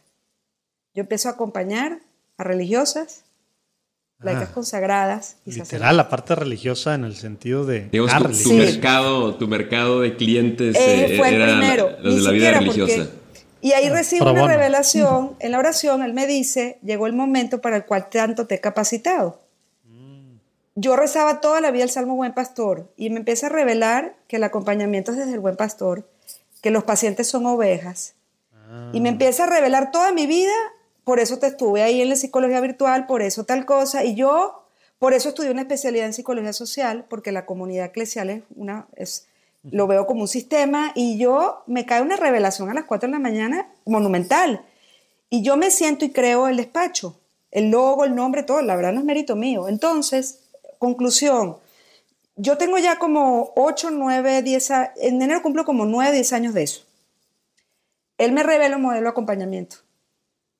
¿Ok? Y yo empiezo a atender, a ser perito en discernimiento, de seminarista, empiezo con todo eso y me decían que, que yo tenía un don, porque claro, entiendo muy bien la espiritualidad, no solo he estudiado, la he vivido, entiendo el sufrimiento y yo empiezo a compartir toda mi vida ¿Cómo le hice yo para solucionar mi problema y ser feliz con lo que yo tengo? Y se empieza a juntar toda mi historia en una. Surge Psicología Católica Integral y aquello es exponencial. O sea, no lo digo por presumir, pero a mí me están pidiendo ayuda dos personas diarias. Entonces, ¿qué pasa? Que me revela el Día del Sagrado Corazón un modelo. Yo lo llamo el pergamino de Einstein. Yo pegué puras hojas y empecé a escribir. Y lo tengo guardadito. Entonces, me revela el Día del Sagrado Corazón como cinco años después de que yo sanaban y sanaban y yo decía, wow. Y, me venía otro y me venía otro y me venía otro y vengo de cuatro psicólogos y de siete psiquiatras y no sé qué y conmigo salían adelante y yo decía, no, no, aquí hay algo, esto no es normal. Y él me revela un día el Sagrado Corazón rezando en la playa, que es un modelo de acompañamiento que él puso en mis manos, donde se une la psicología con la espiritualidad, porque yo no entiendo qué tanto pleito histórico, yo lo veo súper fácil.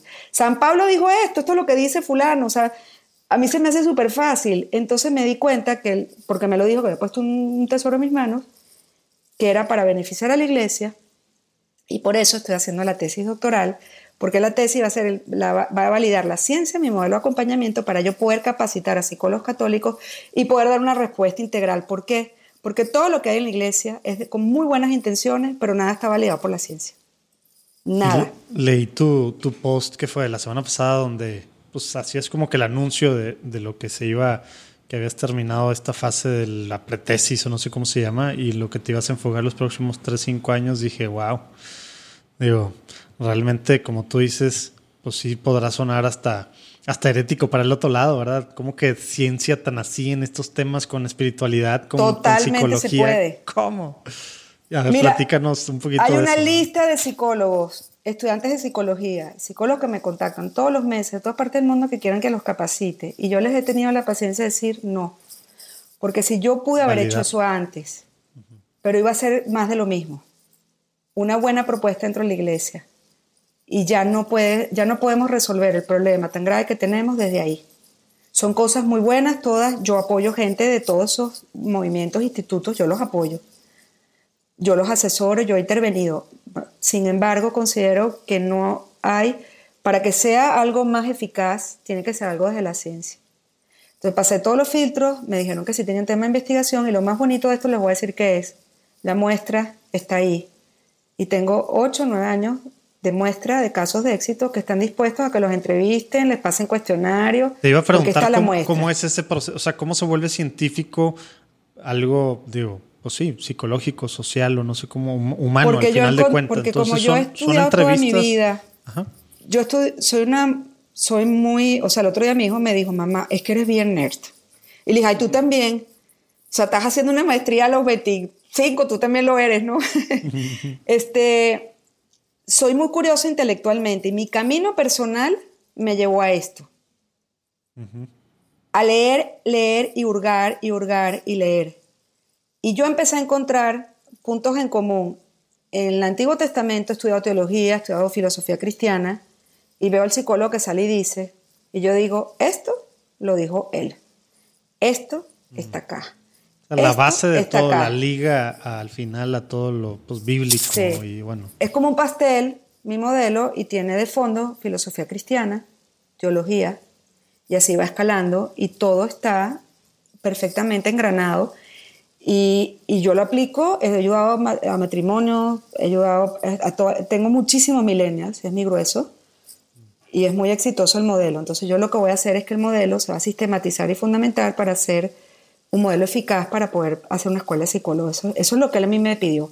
No tengo la salud para hacerlo. Yo estoy atendiendo todo el día consultas. Este, todo lo de las redes lo hago yo. Ay, ¿cuál es tu empresa? ¿Qué empresa? Yo eso todo lo hago. Mi marido solo me regala en mi cumpleaños de Navidad cosas tecnológicas, computadoras, micrófono, inventé podcast. Este. y, y, bueno, son mis cinco panes y mis dos peces yo no tengo ningún tipo de preocupación. Ahorita en la comida estaba, casi le cae mantequilla a, mi, a lo que tengo que estudiar para mi tarea. Hago, eh, no pierdo tiempo, trabajo en los, en los, en los aviones, escribo en el avión, edito, me conecto a internet todo el tiempo y, y bueno, son mis cinco panes y mis dos peces, esa es, es lo que a mí Dios me ha pedido y estoy tranquila correspondiendo. Yo no me preocupo si voy a alcanzar o no, si llego o no, eh, Él me está sosteniendo. Aceites y ceras católicas para la barba o el bigote? Pues sí, Catholic Balm tiene desde algunos años aceites, jabones, etcétera, etcétera, que nos recuerdan el ser católicos. Todo esto pues por sus diferentes opciones de aromas, por ejemplo a Crisma, que nos recuerda sobre nuestra promesa al bautizarnos, o a uno que le llaman el catecúmeno, que tiene aromas incenso, por ejemplo. Y aparte con todas las ventas apoyan misiones padrísimas. Si se meten a su página, para empezar van a ver muchas fotos de padres, sacerdotes, barbudos.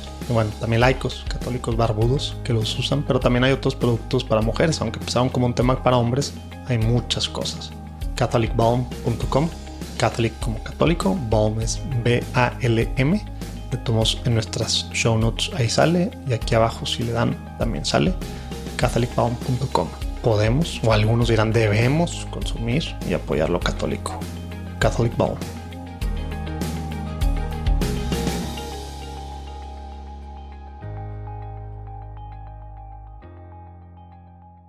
Cuando de ahorita entramos un poquito más a la parte de consultoría virtual y, que nos platiques un poquito, pero para entender lo que va a ser el modelo de acompañamiento, cuando dices de tener una escuela de psicología, te estás refiriendo al sentido literal amplio de escuela de, psicología, o sea, literal eh, que va a tener sus, pues sí, sus metodologías, sus formas de, de hacer cosas y, y, que pues luego pretendes que al menos en ciertas universidades católicas se impartan ciertas clases para bajo este modelo. Platícanos un poquito qué significa eso porque suena a una tarea así de titánica, no sé el último que haya logrado algo así. Platícanos así concretamente qué significa, porque yo la veo en mi cabeza así como... como bueno, mira, si tú por ejemplo te ubicas en Christopher West, que este, convirtió toda la teología, del, cuerpo en algo accesible.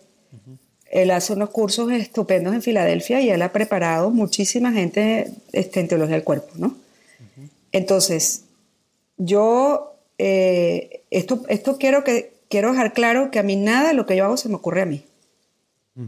Yo no me puedo llevar ese mérito.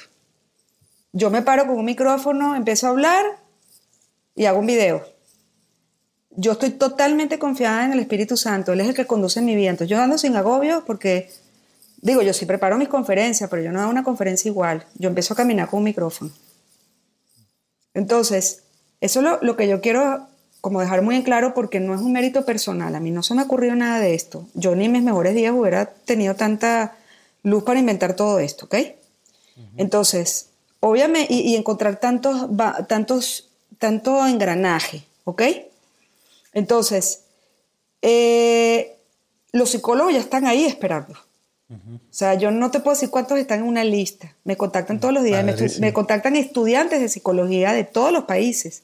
Y pues hay un hambre de, esto. Tremenda. Y, y, yo les digo, estudia, gradúate y me buscas dentro de cuatro, tres, cuatro años. Mm. ¿Ok?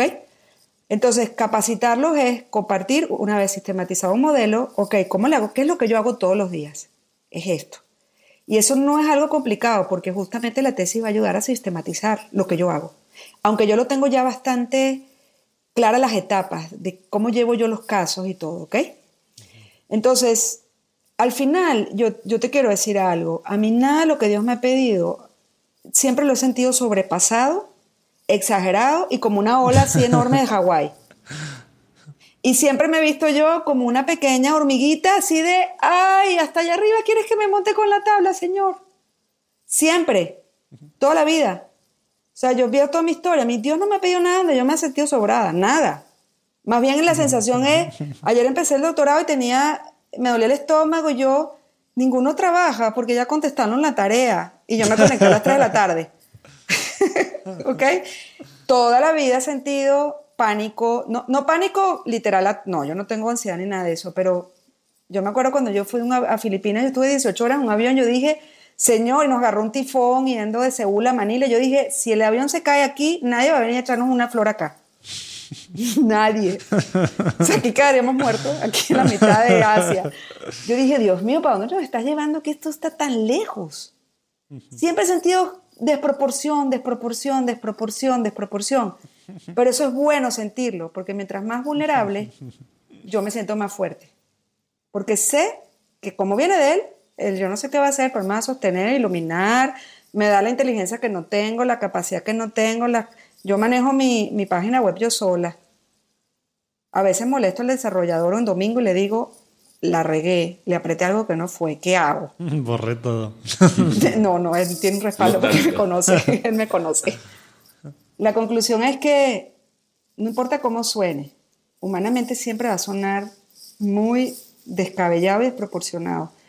Lo, cuando yo empecé con psicología virtual, los psiquiatras donde yo mandaba a mis pacientes le decían que dejaran de hablar conmigo y yo era una charlatana. Mm. Que la psicología virtual no servía. Y hoy soy un punto de referencia. Entonces eso es un buen síntoma. Que esté muy desproporcionado y muy huge y muy así, eso es un muy buen síntoma. Oye, Mercedes, una, pregunta. Digamos que, que, como católico te enfrentas a un, a un problema eh, en el que típicamente pensarías irte a confesar eh, con la intención, eh, claro, de obtener el perdón de Dios a través del sacerdote, pero también quieres resolver esa parte del problema humano que te genera ansiedad, te genera miedo, te genera ira, diferentes manifestaciones. ¿Cómo distinguir qué parte es la que tú pretendes que te resuelva el sacerdote y qué parte habría que ir a buscar un psicólogo o sería el sacerdote el que me tendría que decir, oye Fernando, para esta parte pues yo ya te di la absolución, hay que ir a ver ahora a un psicólogo para que te ayude a resolver esta otra parte. ¿A quién le corresponde o cómo, o sea, cómo, cómo le entras a eso, ¿no? Cuando a lo mejor partiste muy claro, pero, pero para mí a lo mejor yo, yo puedo pensar inmediatamente en un psicólogo o en un sacerdote y a lo mejor requiero de los dos. Es muy claro, como bien dicho, para mí es muy claro. Y para algunos sacerdotes también es muy claro, para otros no. ¿Ok? Entonces es muy, es muy claro en este sentido, porque hay una sintomatología. Cuando hay un desorden emocional, cuando hay conducta, son cuatro, cuatro criterios que hay que observar. Hay desorden emocional. Es decir, no es que estuviste un mes triste, que ya tienes tiempo de una manera. ¿Mm? Hay una, conductualmente se observa un comportamiento que sale de la normalidad. ¿Ok? Y cognitivamente hay una interpretación muy negativa y muy distorsionada de la realidad. Por ejemplo, tú puedes observar a alguien que te dice, este, es que claro, eh, no me invitaron porque yo soy un tonto, porque a mí nadie me quiere. Eso hay una interpretación mala de la realidad. ¿Ok? Entonces, eh, cuando hay este, mm, conductas que llamamos autocompensatorias también, ¿ok? Exceso de algo, alcohol, drogas, la sexualidad desordenada, eh, la persona está actuando raro o, se, o se, se, se, ve y se siente así, eso ya es indicador que no es un problema espiritual. O un problema espiritual donde con una orientación humana lo puede resolver también. Eso ya es un indicador que la persona necesita buscar ayuda. Ahora, pero luego tú te acercas con el sacerdote y a lo mejor eh, derivado de eso eh, cometiste algún pecado, ofendiste a alguien, lastimaste a alguien, él te, él te absuelve, te da el perdón a través de la confesión y a lo mejor tú sientes que eso ya quedó resuelto. Sin embargo, hay toda una parte humana que hay que seguir trabajando a veces muy arduamente. O, y, entonces le... correspondería al sacerdote decirte, oye, yo, ya, yo ya hice mi parte, ve con alguien más, porque luego el, el yo mismo definir que necesito ir con un psicólogo, a veces me cuesta trabajo, o a veces sí lo tengo claro, pero me puede dar miedo, ¿no? Sí, todavía hay estigmas, ¿no? Totales, totales. Este, por eso yo estoy muy expuesta a ataques en las redes de haters, literal, que me dicen unas cosas terribles. y más como dice Brun, digo, si, si ya fuimos, ya nos confesa, pues esta parte que decías tú de espiritualizar, pues ya, yo ya tengo la absolución. Pues sí, pero pues... Lo que pasa es que el, el, son, somos una unidad de mente y alma. ¿ok? Y no podemos seccionarnos de una manera, no es tan fácil vernos tan seccionados. Cuando hay una herida emocional que no se va a resolver en el confesionario, es eh, eh, yo soy fan de la confesión. Mi esposo me dice siempre, ¿por qué sales tan reída de confesarte? Yo, porque me encanta. Me siento, uff, borramos la pizarra, ¿no? Eh, yo, trabajo con, con, con la, yo trabajo con los directores espirituales y los directores espirituales me dejan trabajar con la persona. Vamos a decir que en el momento los procesos psicoemocionales, vamos a decir que la voz mandante la tengo yo, no el padre. Y el padre lo sabe. Y yo no conozco al padre y él lo sabe. Porque empieza a ver la mejoría. Le empieza a hacer sentido lo que le estoy diciendo. Entonces, siempre los medios espirituales los tenemos que acudir. Para mí es una fortaleza. Si mi paciente está pecando porque su problema lo hace pecar por una consecuencia de su problema, estoy hablando, por ejemplo, de la masturbación, o estoy hablando de, de cosas de ese tipo, obviamente yo le tengo que decir, por, lo que creemos, que, busque la paz, pero que estamos trabajando en resolver el problema. Pero obviamente no está peleando una cosa con la otra. El problema está porque se hacen switches, ¿no? Entonces el confesionario se vuelve un consultor, un, terapeuta, el, padre, y el confesionario, hay 20 gente confesándose y, y la persona está usando el confesionario para recibir terapia. Sí, desahogarse en vez de confesar. Desahogarse. Y el desahogo no hace crecer a nadie. Yo, no dejo yo le digo a mis pacientes, si quieres un desahogo, ahórrate el dinero. Vete con un amigo Starbucks.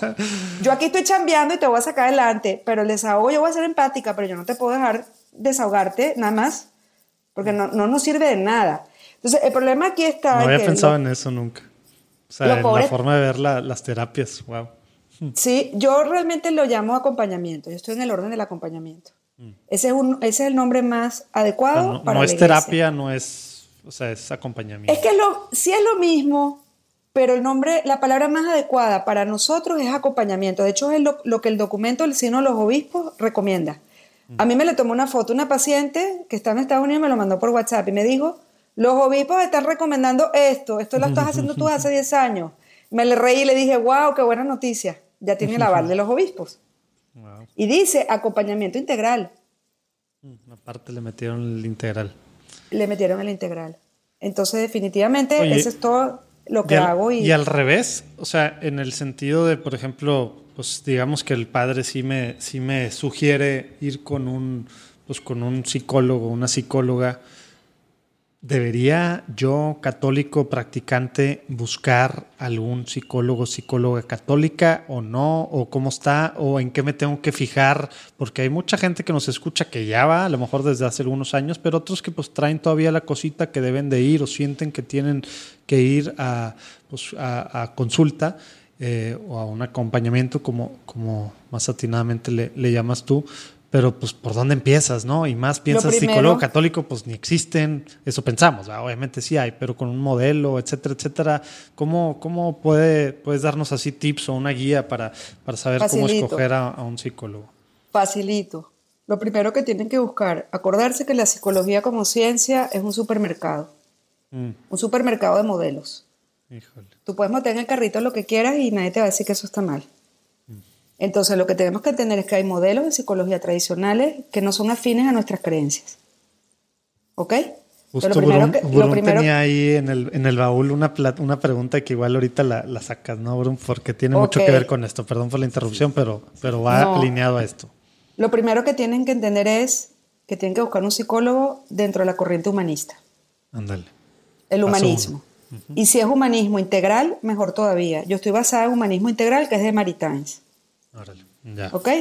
El humanismo integral vemos la unidad sustancial, filosóficamente vemos a la unidad sustancial de persona. La persona es una unidad sustancial de mente y alma. Ese es el humanismo integral. ¿Ok? Si nosotros, si el, si el modelo, el paradigma científico donde está enclavado el psicólogo es ese, ahí ya estamos de ganancia. Ok. ¿Ok? Lo Y, los, es... los psicólogos tienen obligación, responsabilidad en sus páginas o en algún lado decir de qué escuelas son o a quién están apegados o cómo No sabes que cómo sabes que alguien es- ese es el problema. Yo les digo a la gente porque que yo no pues, puedo ok, ya atender- sé, pero luego Yo, yo, yo le digo a la gente que no le puedo atender, siempre le voy a recomendar a alguien que es católico como yo. No usa mi modelo porque yo no lo he compartido, pero es católico. Pero, pero digamos que tú como, como hombre de la calle o mujer de la No calle que- que, no conoces, no cómo, lo o sea, sabe. ¿cómo escoges? a- o, bueno, o al menos en la, en la primera cita, eh, ¿a ¿qué, qué preguntas puedes hacer? esa puede preguntar. ser oye, eres, eres, le eres- tienen que preguntar Ya. de Puntual. qué modelo o corriente es usted. Yo les, cuando los mando le dice, pregúntenle al psicólogo de qué corriente es. Y cuando escucho la corriente le digo, no, eso no puede ser psicólogo católico porque choca. Ojo, hay muchos hoy en día que yo he visto que se ponen católicos y cuando yo veo lo que escriben y cómo abordan, eso no es católico. Ahora, ¿y, y habría alguna manera así más, más general de distinguir, decir, este, este, este, este, esta psicoterapia es, no sé, eh, conozco un poco de, de la gestalt, eh, bueno, es, es, es humanista eh, y luego a lo mejor eh, alguno que sigue algún modelo de... No, ese a lo mejor no es humanista o...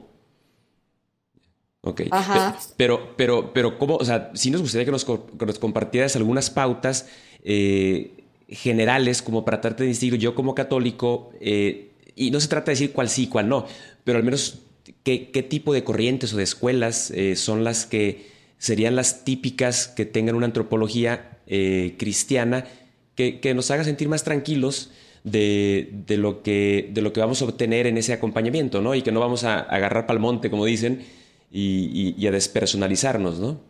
Sí, mira, lo importante es que, lo importante, el primer criterio es que, es huma- que sea humanista. Dentro del humanismo puede estar, porque al ser humanista, vamos a suponer que quizás no va a hablarle de la Virgen, de los santos, de la ética cristiana, pero por lo menos no la va a atacar.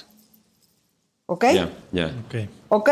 Entonces, por ejemplo, eh, por ejemplo, el- la psicología cognitiva conductual es extraordinaria, eh, muy concreta, no está dentro, no sé, pero un psicólogo cognitivo conductual puede ser un psicólogo católico y, se- y aunque no lo sea, no va, no va a tener nada que ver Eso es, con la... eso es CBT. ¿verdad? Eso es CBT. Lo que Psico- dices. No, no. Co- cogn- eh, behavioral, cognitive behavioral, no sé qué. Ah, no sé- ah, ok, sí, ok, ¿verdad? sí. Cognitiva conductual. Sí. ¿Ok? Es decir, lo que te estoy queriendo decir es, un conductista se va a enfocar a cambiar, transformar la conducta, pero no se va a meter con el sistema de creencias. El problema es si se meten con el sistema de creencias. Que es lo ideal, que- que- y por eso yo considero que tengo tanta demanda, porque yo conozco profundamente la teología y la filosofía. Yo les hablo a mis pacientes, no, San Pablo no dijo eso. No, espérame. Yo puedo identificar cuando un paciente está con una creencia errónea a nivel espiritual y se la puedo corregir. Un psicólogo de este tipo no lo va a hacer, pero lo bueno es que no lo va a atacar. ¿Ok? Eh, y con respeto a todas las corrientes de, de la psicología, todas han enriquecido la ciencia, pero obviamente creo que la ciencia está migrando. No, y algunas a en más. contraste, ¿verdad? Algunas en contraste por, por haber hecho Sí. barbaridades. Por haber hecho barbaridades. Nosotros, Como con todo el respeto de mis colegas- etcétera, etcétera. Nosotros, efectivamente, con todo el respeto de mis colegas, las creencias bajo las que está fundamental chocan frontalmente contra, con, la- con las de nosotros. Entonces, ves, tu católico lo, lo se debe de encender un foco rojo. Suena ahí alguna contradicción. es que las cosas, pues, como son. Hay, que preguntar más. Totalmente, porque la visión que tenemos nosotros de la sexualidad humana y que nos ha dejado tan claro Juan Pablo II con la teología del cuerpo es totalmente contraria a lo que plantea como una represión de una sexualidad en el inconsciente que crea un conflicto intrapsíquico.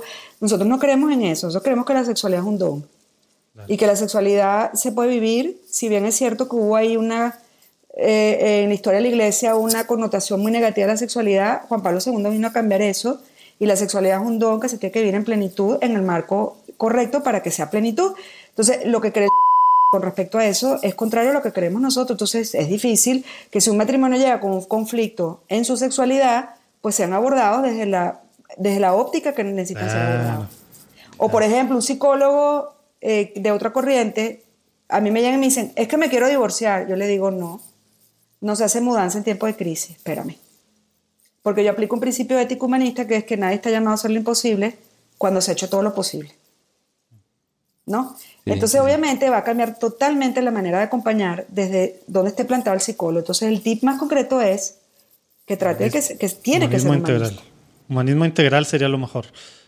¿Hay algún segundo nivel a esto, segundo punto a esto? ¿O el tema es que sea humanismo, humanista o para empezar? O el existencialismo, por ejemplo, la logoterapia eh, que fundó Víctor Frank, Frank, ¿no? que encuentra un sentido y tiene una manera de abordarlo, pues también eh, psicología cognitiva conductual, conductismo, este, la logoterapia. Esas son las más eh, afines sin que el psicólogo te tenga que hablar de la espiritualidad porque quizás no la conoce, porque es un método muy enfocado que no va a permitir eso.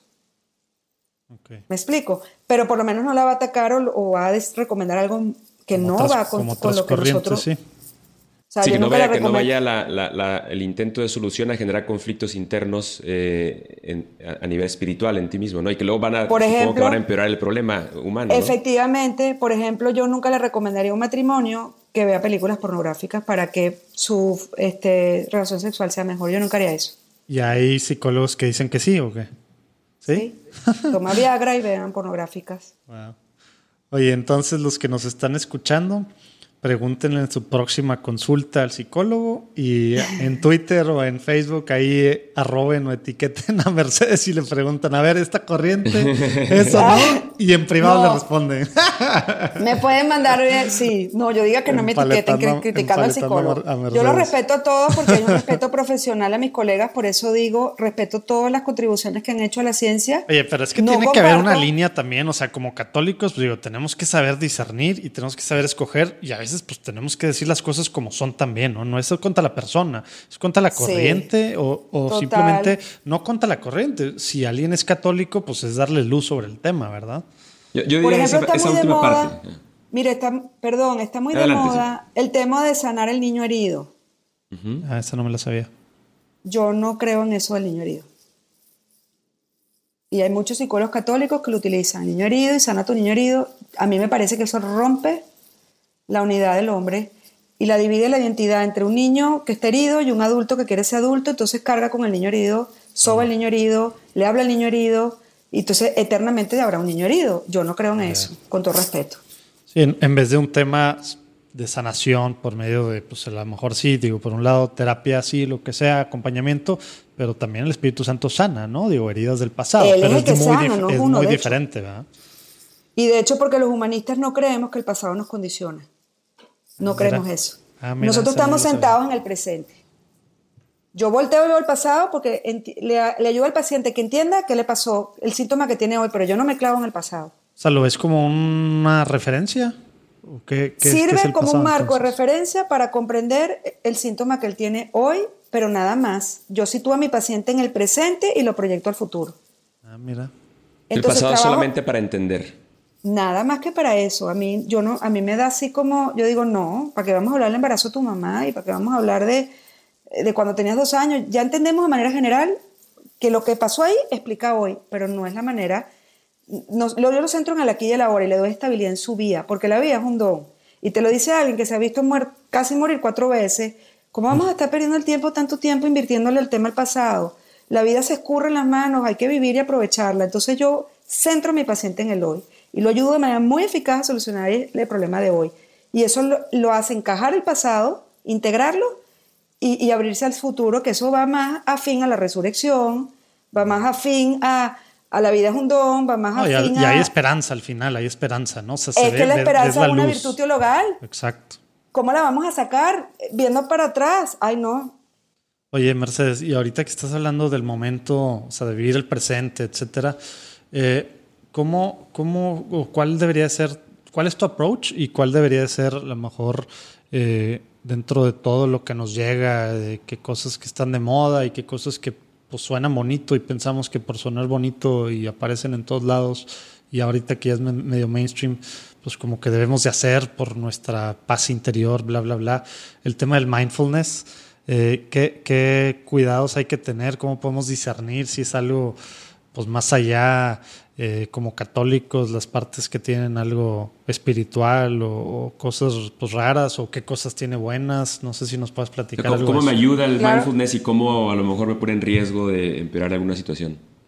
Perfecto. De hecho, estaba buscando un libro que les voy a recomendar, ¿ok? Mira, Dale, de una vez. aquí tienen que entender lo siguiente. El mindfulness es una, es una metodología. Ok. Como miles de metodologías que puedo tener yo para ayudar al paciente a que le baje la ansiedad, como mil recursos, recursos que hay. Uno más. ¿Ok? Mindfulness es conciencia plena de la aquí y el ahora. Eso es lo que es. Y es un método que ayuda a que el paciente tenga conciencia plena en el aquí y el ahora, en el momento presente. ¿Ok? Eso sirve para mil cosas. Para agradecer, para concentrarte, para no percibir peligro, para buscar fomentar la serenidad, para mil cosas. ¿Ok? El mindfulness lo agarraron diferentes corrientes. Eh, algunas del New Age, otras del budismo, ¿ok? Y la gente ah, cree que el mindfulness está mal, pero es porque lo han potenciado y utilizado otras corrientes. Este, vamos a decir, este, se me fue el nombre, lo, lo han usado, pero no es como técnica algo que esté mal, ¿ok? O sea, Eh, la raíz o fundamentos o la forma de hacerlo en general es algo Se le enseña al paciente cómo degustar lo- los alimentos, cómo tener conciencia plena cuando come para que se desacelere. El mindfulness sirve para eso, para aprender a respirar, para mil cosas. Pero no es re- realmente algo que esté en sí mismo mal. Lo que pasa es que lo agarraron y lo usan. Por ejemplo, la, la- la psicología positiva, eh, uno de sus fundadores ha metido mucho el tema de- del budismo. ¿Ok? Entonces yo hice el curso y había un módulo de meditación, pero era meditación estilo budista. Yo ese módulo me lo salté, porque yo medito desde que tengo años luces y yo medito de manera cristiana, como la herencia cristiana. ¿Ok? Entonces, eh, igual por ejemplo que todas las teorías de inteligencia emocional también están metiendo mucho el budismo. ¿Ok? Entonces, el mindfulness es de estas cosas que sirven como un recurso metodológico que puedes incorporar en tu praxis, que lo han usado otras escuelas y otras corrientes y la gente cree que está mal. No, no está mal. Entonces, aquí hay un libro que yo estaba buscando cuando nombraste el mindfulness. Se llama The Mindfulness Catholic. Ah, ¿Lo pues ves? de Greg Botaro, es el que te digo de Nueva York El- Catholic Psychiatry. exactamente. Buenísimo Entonces- ese libro. Ok, entonces no está mal. Lo que pasa es que la gente cree que está mal. Yo no he escrito de eso porque me Pero van a caer ¿cómo- encima. ¿cómo, cómo? No, a mí ese, digo, ese libro, a mí en lo personal, yo que batallo mucho yo con tema de confianza en Dios, abandono, ¿cómo decirlo? O sea, el tema de como que sé y tengo esperanza ya muy en el futuro, pero, en el, pero vivo estresado por el siguiente futuro, ¿no? No sé por cómo decirlo, ¿no? Digo, la verdad he mejorado mucho y demás, pero es un tema que yo siempre he batallado, ¿no? Y ese libro que mezcla mucho, para empezar, catecismo, pero muchos santos, eh, muchas citas de, pues más que todo de místicos, ¿no? Eh, y, y sí agarra de práctica, pues muchas cosas, pues al final, pues contemplativas, eh, católicas, me ayudó a mí muchísimo, ¿no? Pero, pero a veces el, el tema es, pues estamos, vemos ahora que están de moda tantos cursos de mindfulness por todos lados y toda la gente va, ¿cómo puede uno sin, porque pues dice mindfulness, ¿verdad? O sea, no, no sabemos cómo puede uno discernir qué cositas, hay cositas así como el tema de psicología, psico, este, ¿cómo se dice? De tantas cosas, este, que puedan ser focos rojos. Eh, ¿Hay algo así con mindfulness de que, ¿sabes qué? Si ves este tema, es que hay budismo, ¿qué, de qué nos podemos... Eh, es, lo más, es lo más seguro. Normalmente es lo, más seguro es lo que hay, ¿verdad? Ahorita. Es lo más seguro. De hecho, te, te, puedo decir, es que el problema es cuando tú le, tú le vendes, yo no vendo nada, a mí no me gusta eso. Yo ni me promociono, yo de como, yo no, yo no agarro pacientes de las redes, esa es la verdad. ¿Ok? Pero cuando, el problema aquí está, es que cuando todo esto que se le vende la idea al paciente o a la persona de que es la panacea que le va a resolver sus problemas. Estas metodologías no resuelven un problema de ansiedad. Es solo un recurso. Vamos a decir que dentro de mi sombrero yo tengo un, todo un kit de recursos, pero no es lo que va a estar, lo que se, lo que no le va a solucionar el problema. Es una herramienta más. Es una herramienta más, pero si no das con la raíz de la ansiedad, el mindfulness es un paliativo. hueco. Es un paliativo que va a mantener ahí y yo te lo digo porque a mí me han llegado pacientes, yo tengo pacientes que yo soy su séptima psicóloga y pretendo ser la última. Ok, el 78% de mis pacientes, yo no soy su, yo soy su segunda, tercera, cuarta, quinta, sexta y espero ser la última. Entonces el problema que está es que, si le vendes la idea al paciente de que un método es lo que le, lo que le va a solucionar la raíz del problema, está equivocado porque estamos mezclando causas con consecuencias.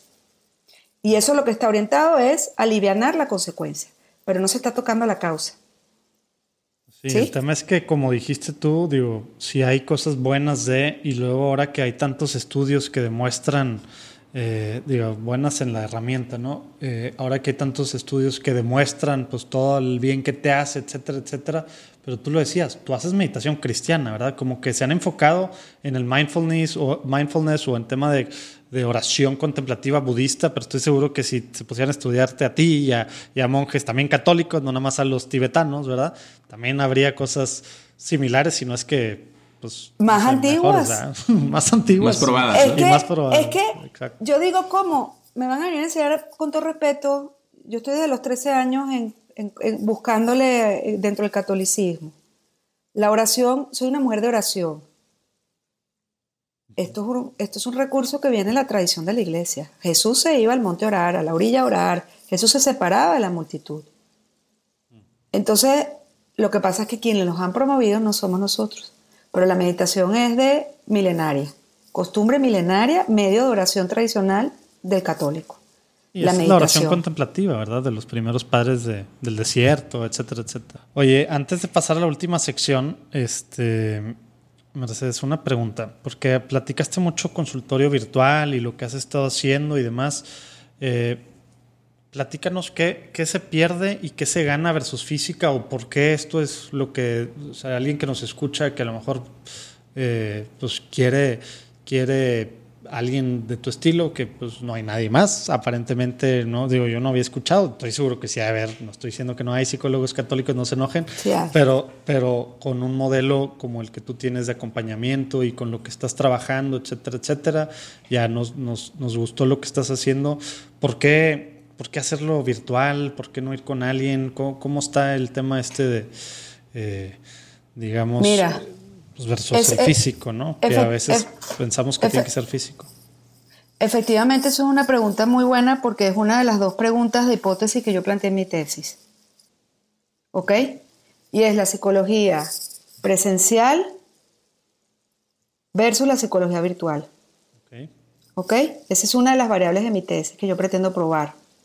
Lo que yo pretendo probar es todas las bondades que tiene la psicología virtual. ¿Ok? La psicología tradicional, los psicólogos tradicionales no creen en la psicología virtual. Por eso yo pongo en todas mis redes que soy pionera. Yo tengo 17 años haciéndolo. ¿Ok? De hecho, yo cuando recibo personas presencial es porque yo viajo y los cito en el hotel. Y no hay ninguna diferencia. De hecho, el paciente se da cuenta. Entonces, ¿por qué virtual? Porque si estimamos el número de millones de celulares que van a ver en cinco años, para allá vamos. ¿Por qué virtual? Porque las generaciones que necesitarán ayuda, que hoy tienen 13, 14 años, son centennial. Resuelven más las cosas a través de un celular. ¿Ok? Entonces, desde mi perspectiva, no es que la psicología presencial sea mala, es que tiene que haber una evolución en la manera de abordar a las personas que respondan más a lo que estamos viviendo, el acelere tecnológico que estamos viviendo. Estamos hablando que estamos ya en la cuarta revolución no tecnológica, estamos en eso. Entonces, si nosotros no nos montamos esa plataforma, vamos a hacer, por eso yo digo que soy genial, porque yo, el grueso de mi consulta son millennials, ¿sí? Entonces, si son millennials y yo lo quiero llevar a un ambiente hiper tradicional que no se ha modernizado, yo no le voy a llegar. Entonces, mis millennials me dicen peladeces en la llamada y yo me les río. Mis millennials me comen. Yo tengo millennials que tienen la llamada en pijamas de su cama con una gorra. Yo tengo millennials que hacen los procesos en los coches saliendo a la universidad. ¿Entiendes? Yo tengo ahorita una paciente que ha estado viajando por diferentes países todo el verano. La, he atendido todos los hoteles que ella ha estado. Si ella no, porque está casada con un empresario, si ella no fuera abordada desde psicología virtual, esa estaría muy mal. estaría con ataques de pánico. Estaría con una vida inutilizada. Entonces, esa es la gran bondad que tiene. Ahora, hay toda una expertise y todas unas habilidades que hay que implementar porque la comunicación puede llegar a ser hasta más profunda. Yo digo que es una comunicación de mente a mente y de alma a alma. ¿Por qué? Porque no tenemos distractores. No hay ningún tipo de distractores, ni cómo estás vestido, ni qué zapatos tienes. ¿Ok? A mí me están viendo la blusa y me ven las blusas y perfectamente puedo estar en traje de baño, porque vivo en Cancún. Entonces, es un ambiente mucho más empático, mucho más friendly te rebaja, para el paciente. Te relaja, te, te baja en tus defensas. ¿Tú sabes cuántos pacientes eh, millennials atienden su cita con su perro encima? Casi todos. Yo me conozco los nombres de los perros de todos mis pacientes. Entonces, de alguna forma lo hace más accesible y rompe con algunas barreras de tener que, no solamente de, trasladarte, sino a lo mejor esa, ese enfrentarse físicamente al, al, acompañador, bueno, al, terapeuta, que, a lo mejor baja, baja algunas barreras especialmente importantes para los millennials. Te puedo decir que es mucho más empático, es mucho más friendly, le da más seguridad emocional al paciente porque no tiene que llegar a un consultorio con el riesgo de que alguien lo vea. Yo cito en los hoteles, yo atiendo en el lobby, subo, atiendo en la habitación uno virtual, bajo el lobby para que no se crucen. Eso es lo que debería ser en ética, porque tú tienes que preservar la confidencialidad de quien ha depositado su, tu confianza en ti. Entonces, obviamente es más friendly. Puedes conservar más la confidencialidad porque nadie lo va a ver llegando a un consultorio. Qué oso. Me vieron en la sala y resulta que el, psicólogo o psiquiatra atiende al fulana, y más en ciudades pequeñas. Sí, claro. Luego, este, nadie se entera. Este, eh, eh, se sienten más seguros emocionalmente porque ellos están escogiendo el lugar de donde quieren hablar. Si es su coche, su cama, su... Eh, tengo una paciente que lo hace en el vestidor. Yo siempre le veo los ganchos atrás. Oye, Mercedes, y, y, el, y el pensar que el proceso de aceptar que tienes un problema yendo a un consultorio en donde reconoces públicamente que necesitas ayuda, ese, ese bueno, entiendo que, la propuesta de que sea virtual no quiere decir que todo sea mejor, pero supongo que hay algunos elementos de estar persona a persona que, sí se pierden con la parte virtual, ¿no? Eh, eh, y no estoy diciendo que una tenga que ser mejor que la otra, y qué padre que haya una alternativa para quien a lo mejor no lo haría persona a persona, pero supongo que también hay algunos elementos en donde sí se pierde, ¿no? Eh, al ser virtual. Ahora, a lo mejor son muy pocos.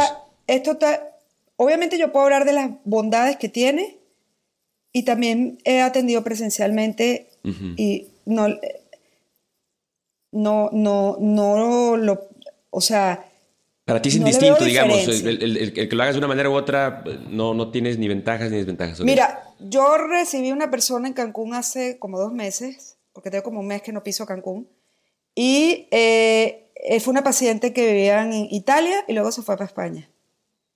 Y me dijo, yo le di alta hace como tres años, por favor, ¿me puedes dar la oportunidad de conocerte? Y le dije, nos conocemos, por, por profundo. Bueno, en persona, le dije, está bien. Fui a un lugar, y le dije, ¿ves que no hay diferencia? Es más, te voy a decir que espiritualmente es más bonito. ¿Sabes por qué? Porque ellos me ven a mí, yo quiero que ellos vean la cara de Cristo cuando me ven a mí. No quiero que se, queden conmigo. Yo creo que, se, experimenten amados por Dios y quiero que se vean con los ojos que Dios los ve. Yo, físicamente, se pueden ir con la finta de mi persona.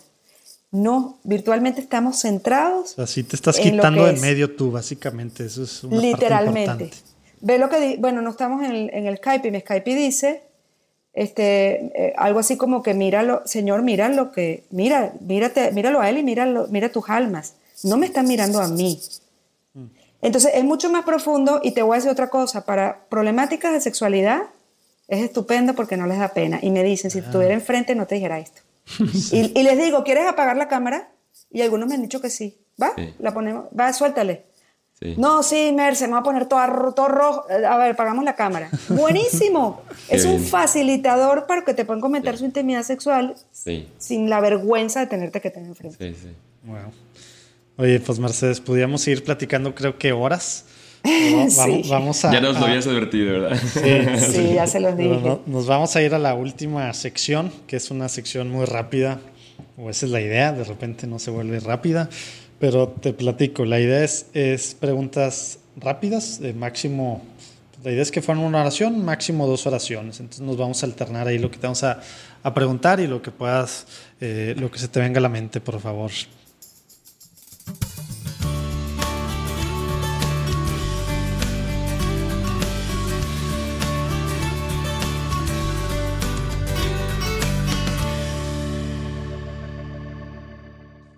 Para empezar, ¿te acuerdas de la primera vez que tuviste una experiencia espiritual? Eh, ¿Qué edad era y, y, qué fue en, lo, en concreto?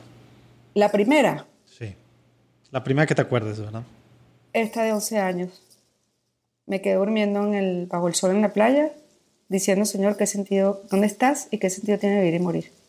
Mm, ¿Tu santo patrono tienes alguno, algún santo favorito? Sí, me lo dio el Señor y peleé con él porque le dije, porque un hombre quiere una mujer, pido de Pietrelcina. ah, mira. Por el me sufrimiento bastante o algo así, a él en muchas cosas. Tengo el carácter fuerte. Te iba a preguntar que no se nota eh, aquí. te iba a preguntar que si tenías estigmas. Mi enfermedad, por eso me lo dio. Pues sí. Todos los dolores que yo tengo invisibles son mis, son mis manifestaciones del amor de Dios ahí. Sí. Wow. Oye, ¿Qué significa ser católico hoy en día, Mercedes? Ser católico es eh, vivir con libertad, para mí, libertad de espíritu, guiado por el Espíritu Santo. La libertad del espíritu que te da el Espíritu Santo. ¿Alguna oración que te guste rezar con frecuencia? Diaria, Salmo el Buen Pastor, me ha sostenido el quirófano, muriéndome, por eso el Señor es mi pastor, nada me faltará. ¿Lo haces en alguna hora en particular? ¿Es al levantarte o, es espontáneo? Todo el tiempo, todo el tiempo. Eh, completa saliendo de misa, después que comulgo. Toda mi vida lo he dicho muriéndome, no sabía por qué, muriéndome, tengo colección de ovejas, me regalan ovejas, llavero oveja, pluma oveja, todo ovejas. El buen pastor es mi centro de espiritualidad cristiana. Oye, Mercedes, ya sé que ya nos has compartido varios, pero para alguien que quiere ser santo hoy en día, algún tip práctico que nos pueda recomendar. O sea, que tú dices, ¿sabes qué? Esta cosa es la que hay que empezar a hacer diario. Amén. Amén, amén, amén y amén. Y la más bonita es la caridad oculta. Por ejemplo, cuando yo entro a baños públicos porque tengo la vejiga enferma, yo limpio el baño para que el que venga lo encuentre limpio. Y me puedo estar muriendo del asco pero yo quiero que el que venga lo encuentre limpio. Eso es un acto de amor oculto, lo estoy contando ahorita porque lo hago, pero genere muchos hábitos de amor. Mientras más ocultos, más bonitos. En el contexto de esta plática, ¿algún libro que nos puedas compartir que sea de tus favoritos? Obviamente que no es el que yo, los que yo he escrito. los, vamos a poner en los show notes para todos los que nos escuchan ahí tengo, los diferentes libros. De tengo una biblioteca muy grande, me la estás poniendo muy difícil. El Santo Abandono de un francés, no me acuerdo ahorita el autor, me cambió mucho la vida ese libro. Eh, la noche oscura del alma, es un escrito de un sacerdote de San Juan de la Cruz, un libro que es de mis favoritos. La libertad de, la libertad de los hijos del espíritu, de Jacques Philippe, me encanta. Muy cortito y muy eh, sencillo. La imitación de Cristo, Tomás de Kempis, o sea, hay muchos clásicos. Difícil decirte uno. bueno, vamos a poner todos estos en los show notes para que para el que quiera de todos modos comprarlo. Eh, Algo que, que ahora también como, pues como papás, digo, en mi caso, papás de niños muy chiquitos, pero de niños, bueno, de niños, de adolescentes, jóvenes, pero al final, pues tantas corrientes como hemos platicado, eh, de psicología por todos lados y estamos bombardeados. Entonces quería así, en concreto, a ver si nos puedes dar un, pues también un tip así muy, muy concreto a, papás católicos que tienen pues que tienen hijos pues en el mundo actual hiperconectado, hiper eh, pues por todos lados hay cosas. Que nos puedes recomendar, así que si quieres algo en específico para, para alguien con hijos chicos y algo, o alguien adolescentes o algo que tú digas, no, sabes que esto aplica para el papá de hoy. Para niños chicos, lo más importante es que se experimenten amados por lo que son, nunca por lo que hacen. El grave error de los papás que educan niños chicos es que arman un show cuando son los goleadores del fútbol y digo, no le hagan eso porque el día que no meta goles va a pensar que no lo aman. O le hacen una fiesta porque son del cuadro o no del colegio, pues no lo hagan porque el niño está pensando que el amor de sus padres está condicionado a esos logros y se crea una distorsión en la psicología que es una creencia errónea y todo el tiempo van a buscar ser perfectos y, creer que el amor está condicionado. Eso choca humanamente y choca espiritualmente con el amor condicional de Dios. Mm.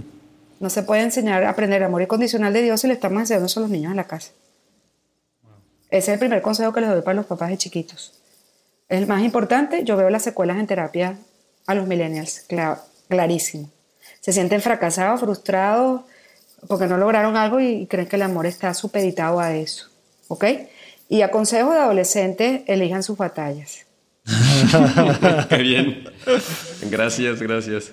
Es el peor momento de la vida del ser humano. Yo en un curso que en un colegio les expliqué todo lo que pasa en todas las dimensiones del adolescente. Se pararon mamás llorando y dijeron, no puede ser que yo no sabía esto, ¿cómo trato a mi hijo? Le digo, bueno, esto es todo lo que está pasando. Tienen una crisis de identidad absoluta. Es normal tener crisis de identidad en la adolescencia. No les podemos pedir todo. Cuarto ordenado, no podemos pedirle todo. Entonces, escojan su batalla y vean lo que moralmente está de acuerdo Prioridades. y que sea más sí yo le digo lo vas a le estás pidiendo todo no puede él es un desorden completo tienes que escoger qué le vas a pedir dos tres cosas que sean importantes y yo siempre digo estoy a punto de escribir sobre eso y no tenía tiempo por favor te iba a preguntar que si nos puedes recomendar un, algún artículo tuyo o algo al respecto sí sí hay sí hay en mi en mi, en mi página hay en mi página hay pero por ejemplo yo digo no les permitan a sus hijos sentarse en las mesas a comer con audífonos Patético. No entiendo eso. Un restaurante, el niño con audífono. ¿Cómo? No lo entiendo. Los están incapacitando para que aprendan a dialogar y a comunicarse. Oye, tristemente eso no nomás es desde adolescentes, ¿verdad? Desde chiquitititos ahora con el iPad, etcétera. Hay una, una entrevista, me acuerdo ahorita, de, me hizo Radio Claret, está en mi página, en donde está podcast, le pican, abajo dice entrevista de radio, es una de Radio Clareta América que habla sobre la educación de los hijos. Ahí di muchísimos tips. Ándale, ahí lo, ahí lo vamos a poner también. Sí, búsquenlo ahí porque está, es una entrevista de radio. ¿Alguna causa especial por la que te gustaría que hiciéramos oración? Por los enfermos, tanto del cuerpo como de la mente, que no tienen posibilidades. Eso es algo que a mí me puede mucho, la cantidad de gente que ni siquiera alcanzo a decirles que no los puedo ayudar me parte el corazón y por eso estoy enfocada en lo que estoy haciendo.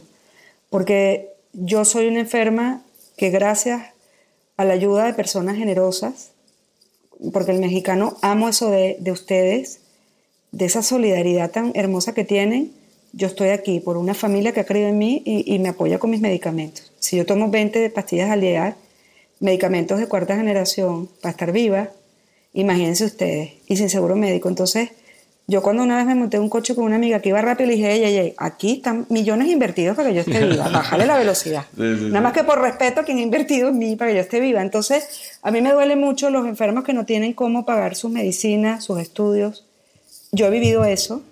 Yo tengo que esperar a verse con un dolor. He tenido que esperar porque el estudio es carísimo y porque no se puede con tanta cosa. Entonces, yo siempre pienso en, en, en los que no tienen para comprar sus medicamentos y eso me, me duele profundamente porque te sientes como un perro abandonado.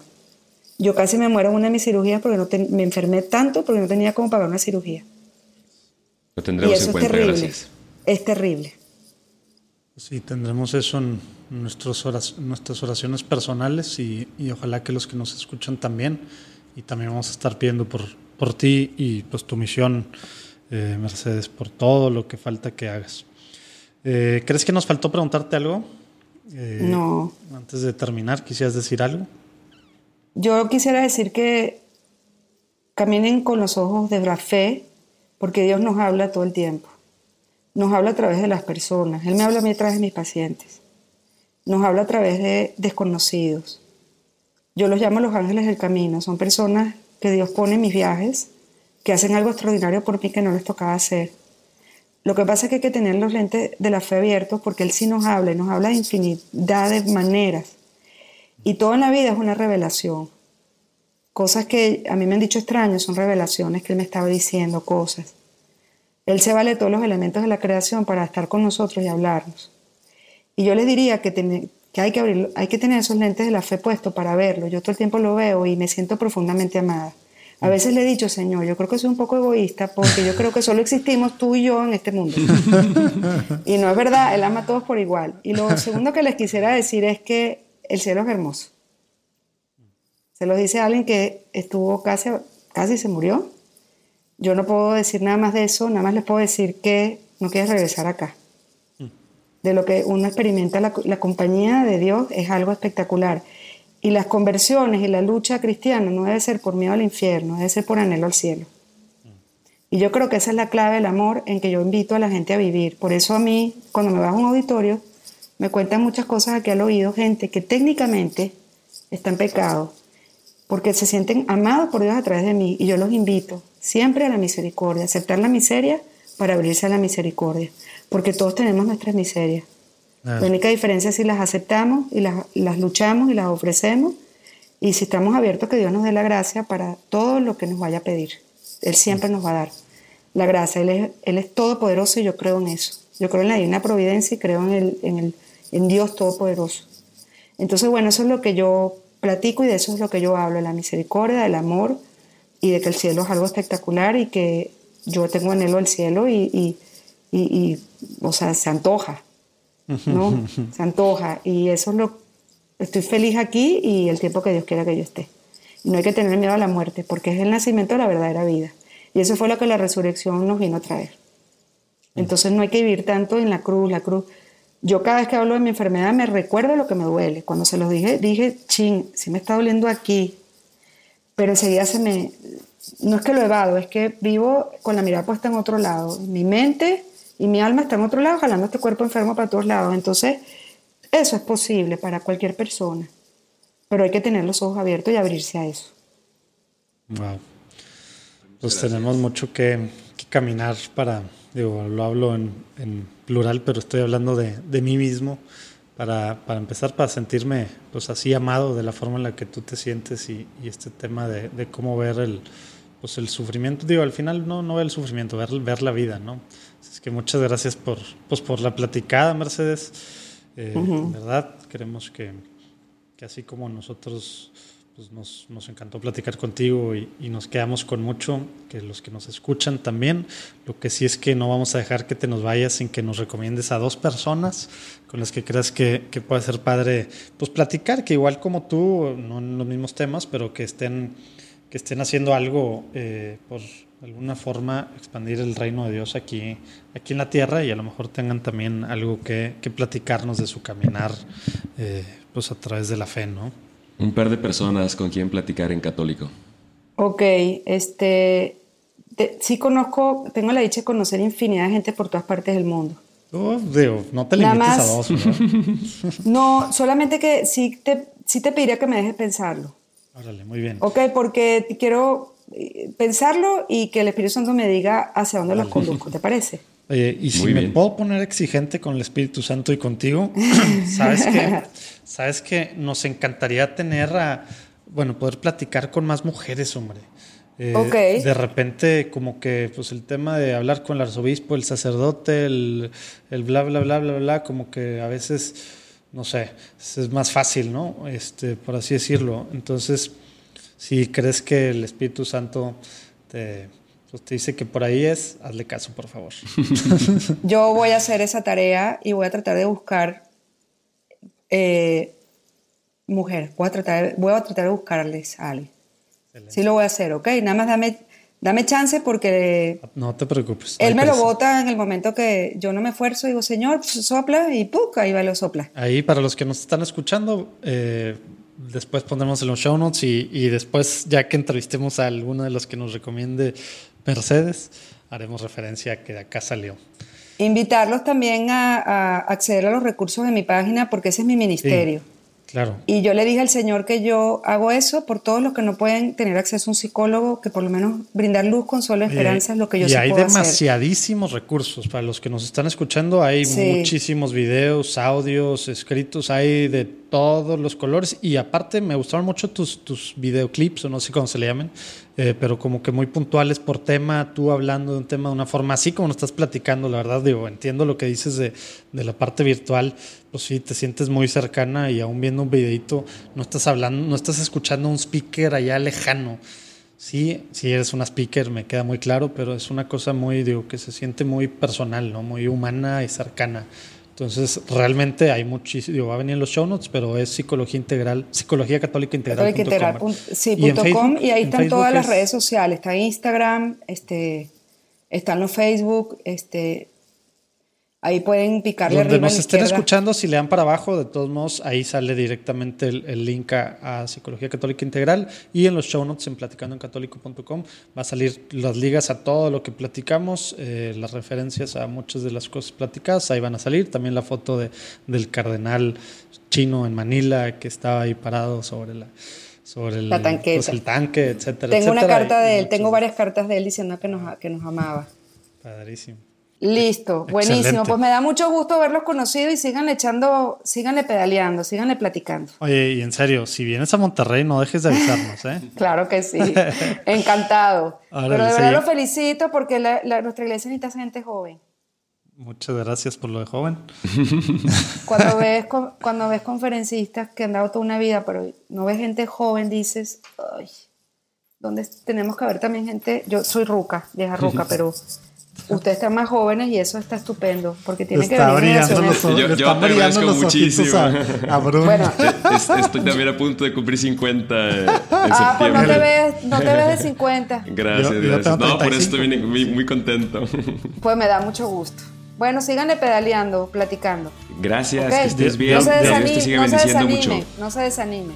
Gracias. Dios te bendiga. Dios los bendiga. Muchas Bye, gracias. Adiós. Órale, bye. Bye. ¿Qué tal la platicada con Mercedes? Todo rollo, ¿eh? Oigan, pues acuérdense que en platicandoencatólico.com pueden ver ahí cómo acceder a las diferentes ligas de lo que platicamos. También en Facebook, acuérdense que pueden esta semana, solo esta semana, ver cómo ganar uno de, sus libros, que pues es el más impactante, ya lo empecé a leer, muy, muy importante la verdad muchas cosas, al menos para los que batallamos con el sufrimiento diario en diferentes niveles de cosas, ¿no? Pero bueno, también quien quiera apoyar, ya sabe que hay varias formas, platicando en católico.com o en Patreon pueden, pueden verlas. Y acuérdense de, de compartir, así es como podemos hacer que esto llegue a más gente, podemos hacer que más gente conozca y ame a la iglesia. Otro rollo lo que, lo que Dios está haciendo y pues a veces no, no, no sabemos, no nos damos cuenta, solo vemos lo, lo malo, no las cosas buenas. Y pues bueno, esperemos que, que les vaya muy bien esta semana. La próxima semana vamos a platicar con Jorge Acuña de Kefaz Producciones, que hacen mucho teatro católico. Muy padre la platicada. Dios los bendiga esta semana. Y no se olviden, pidan por nosotros.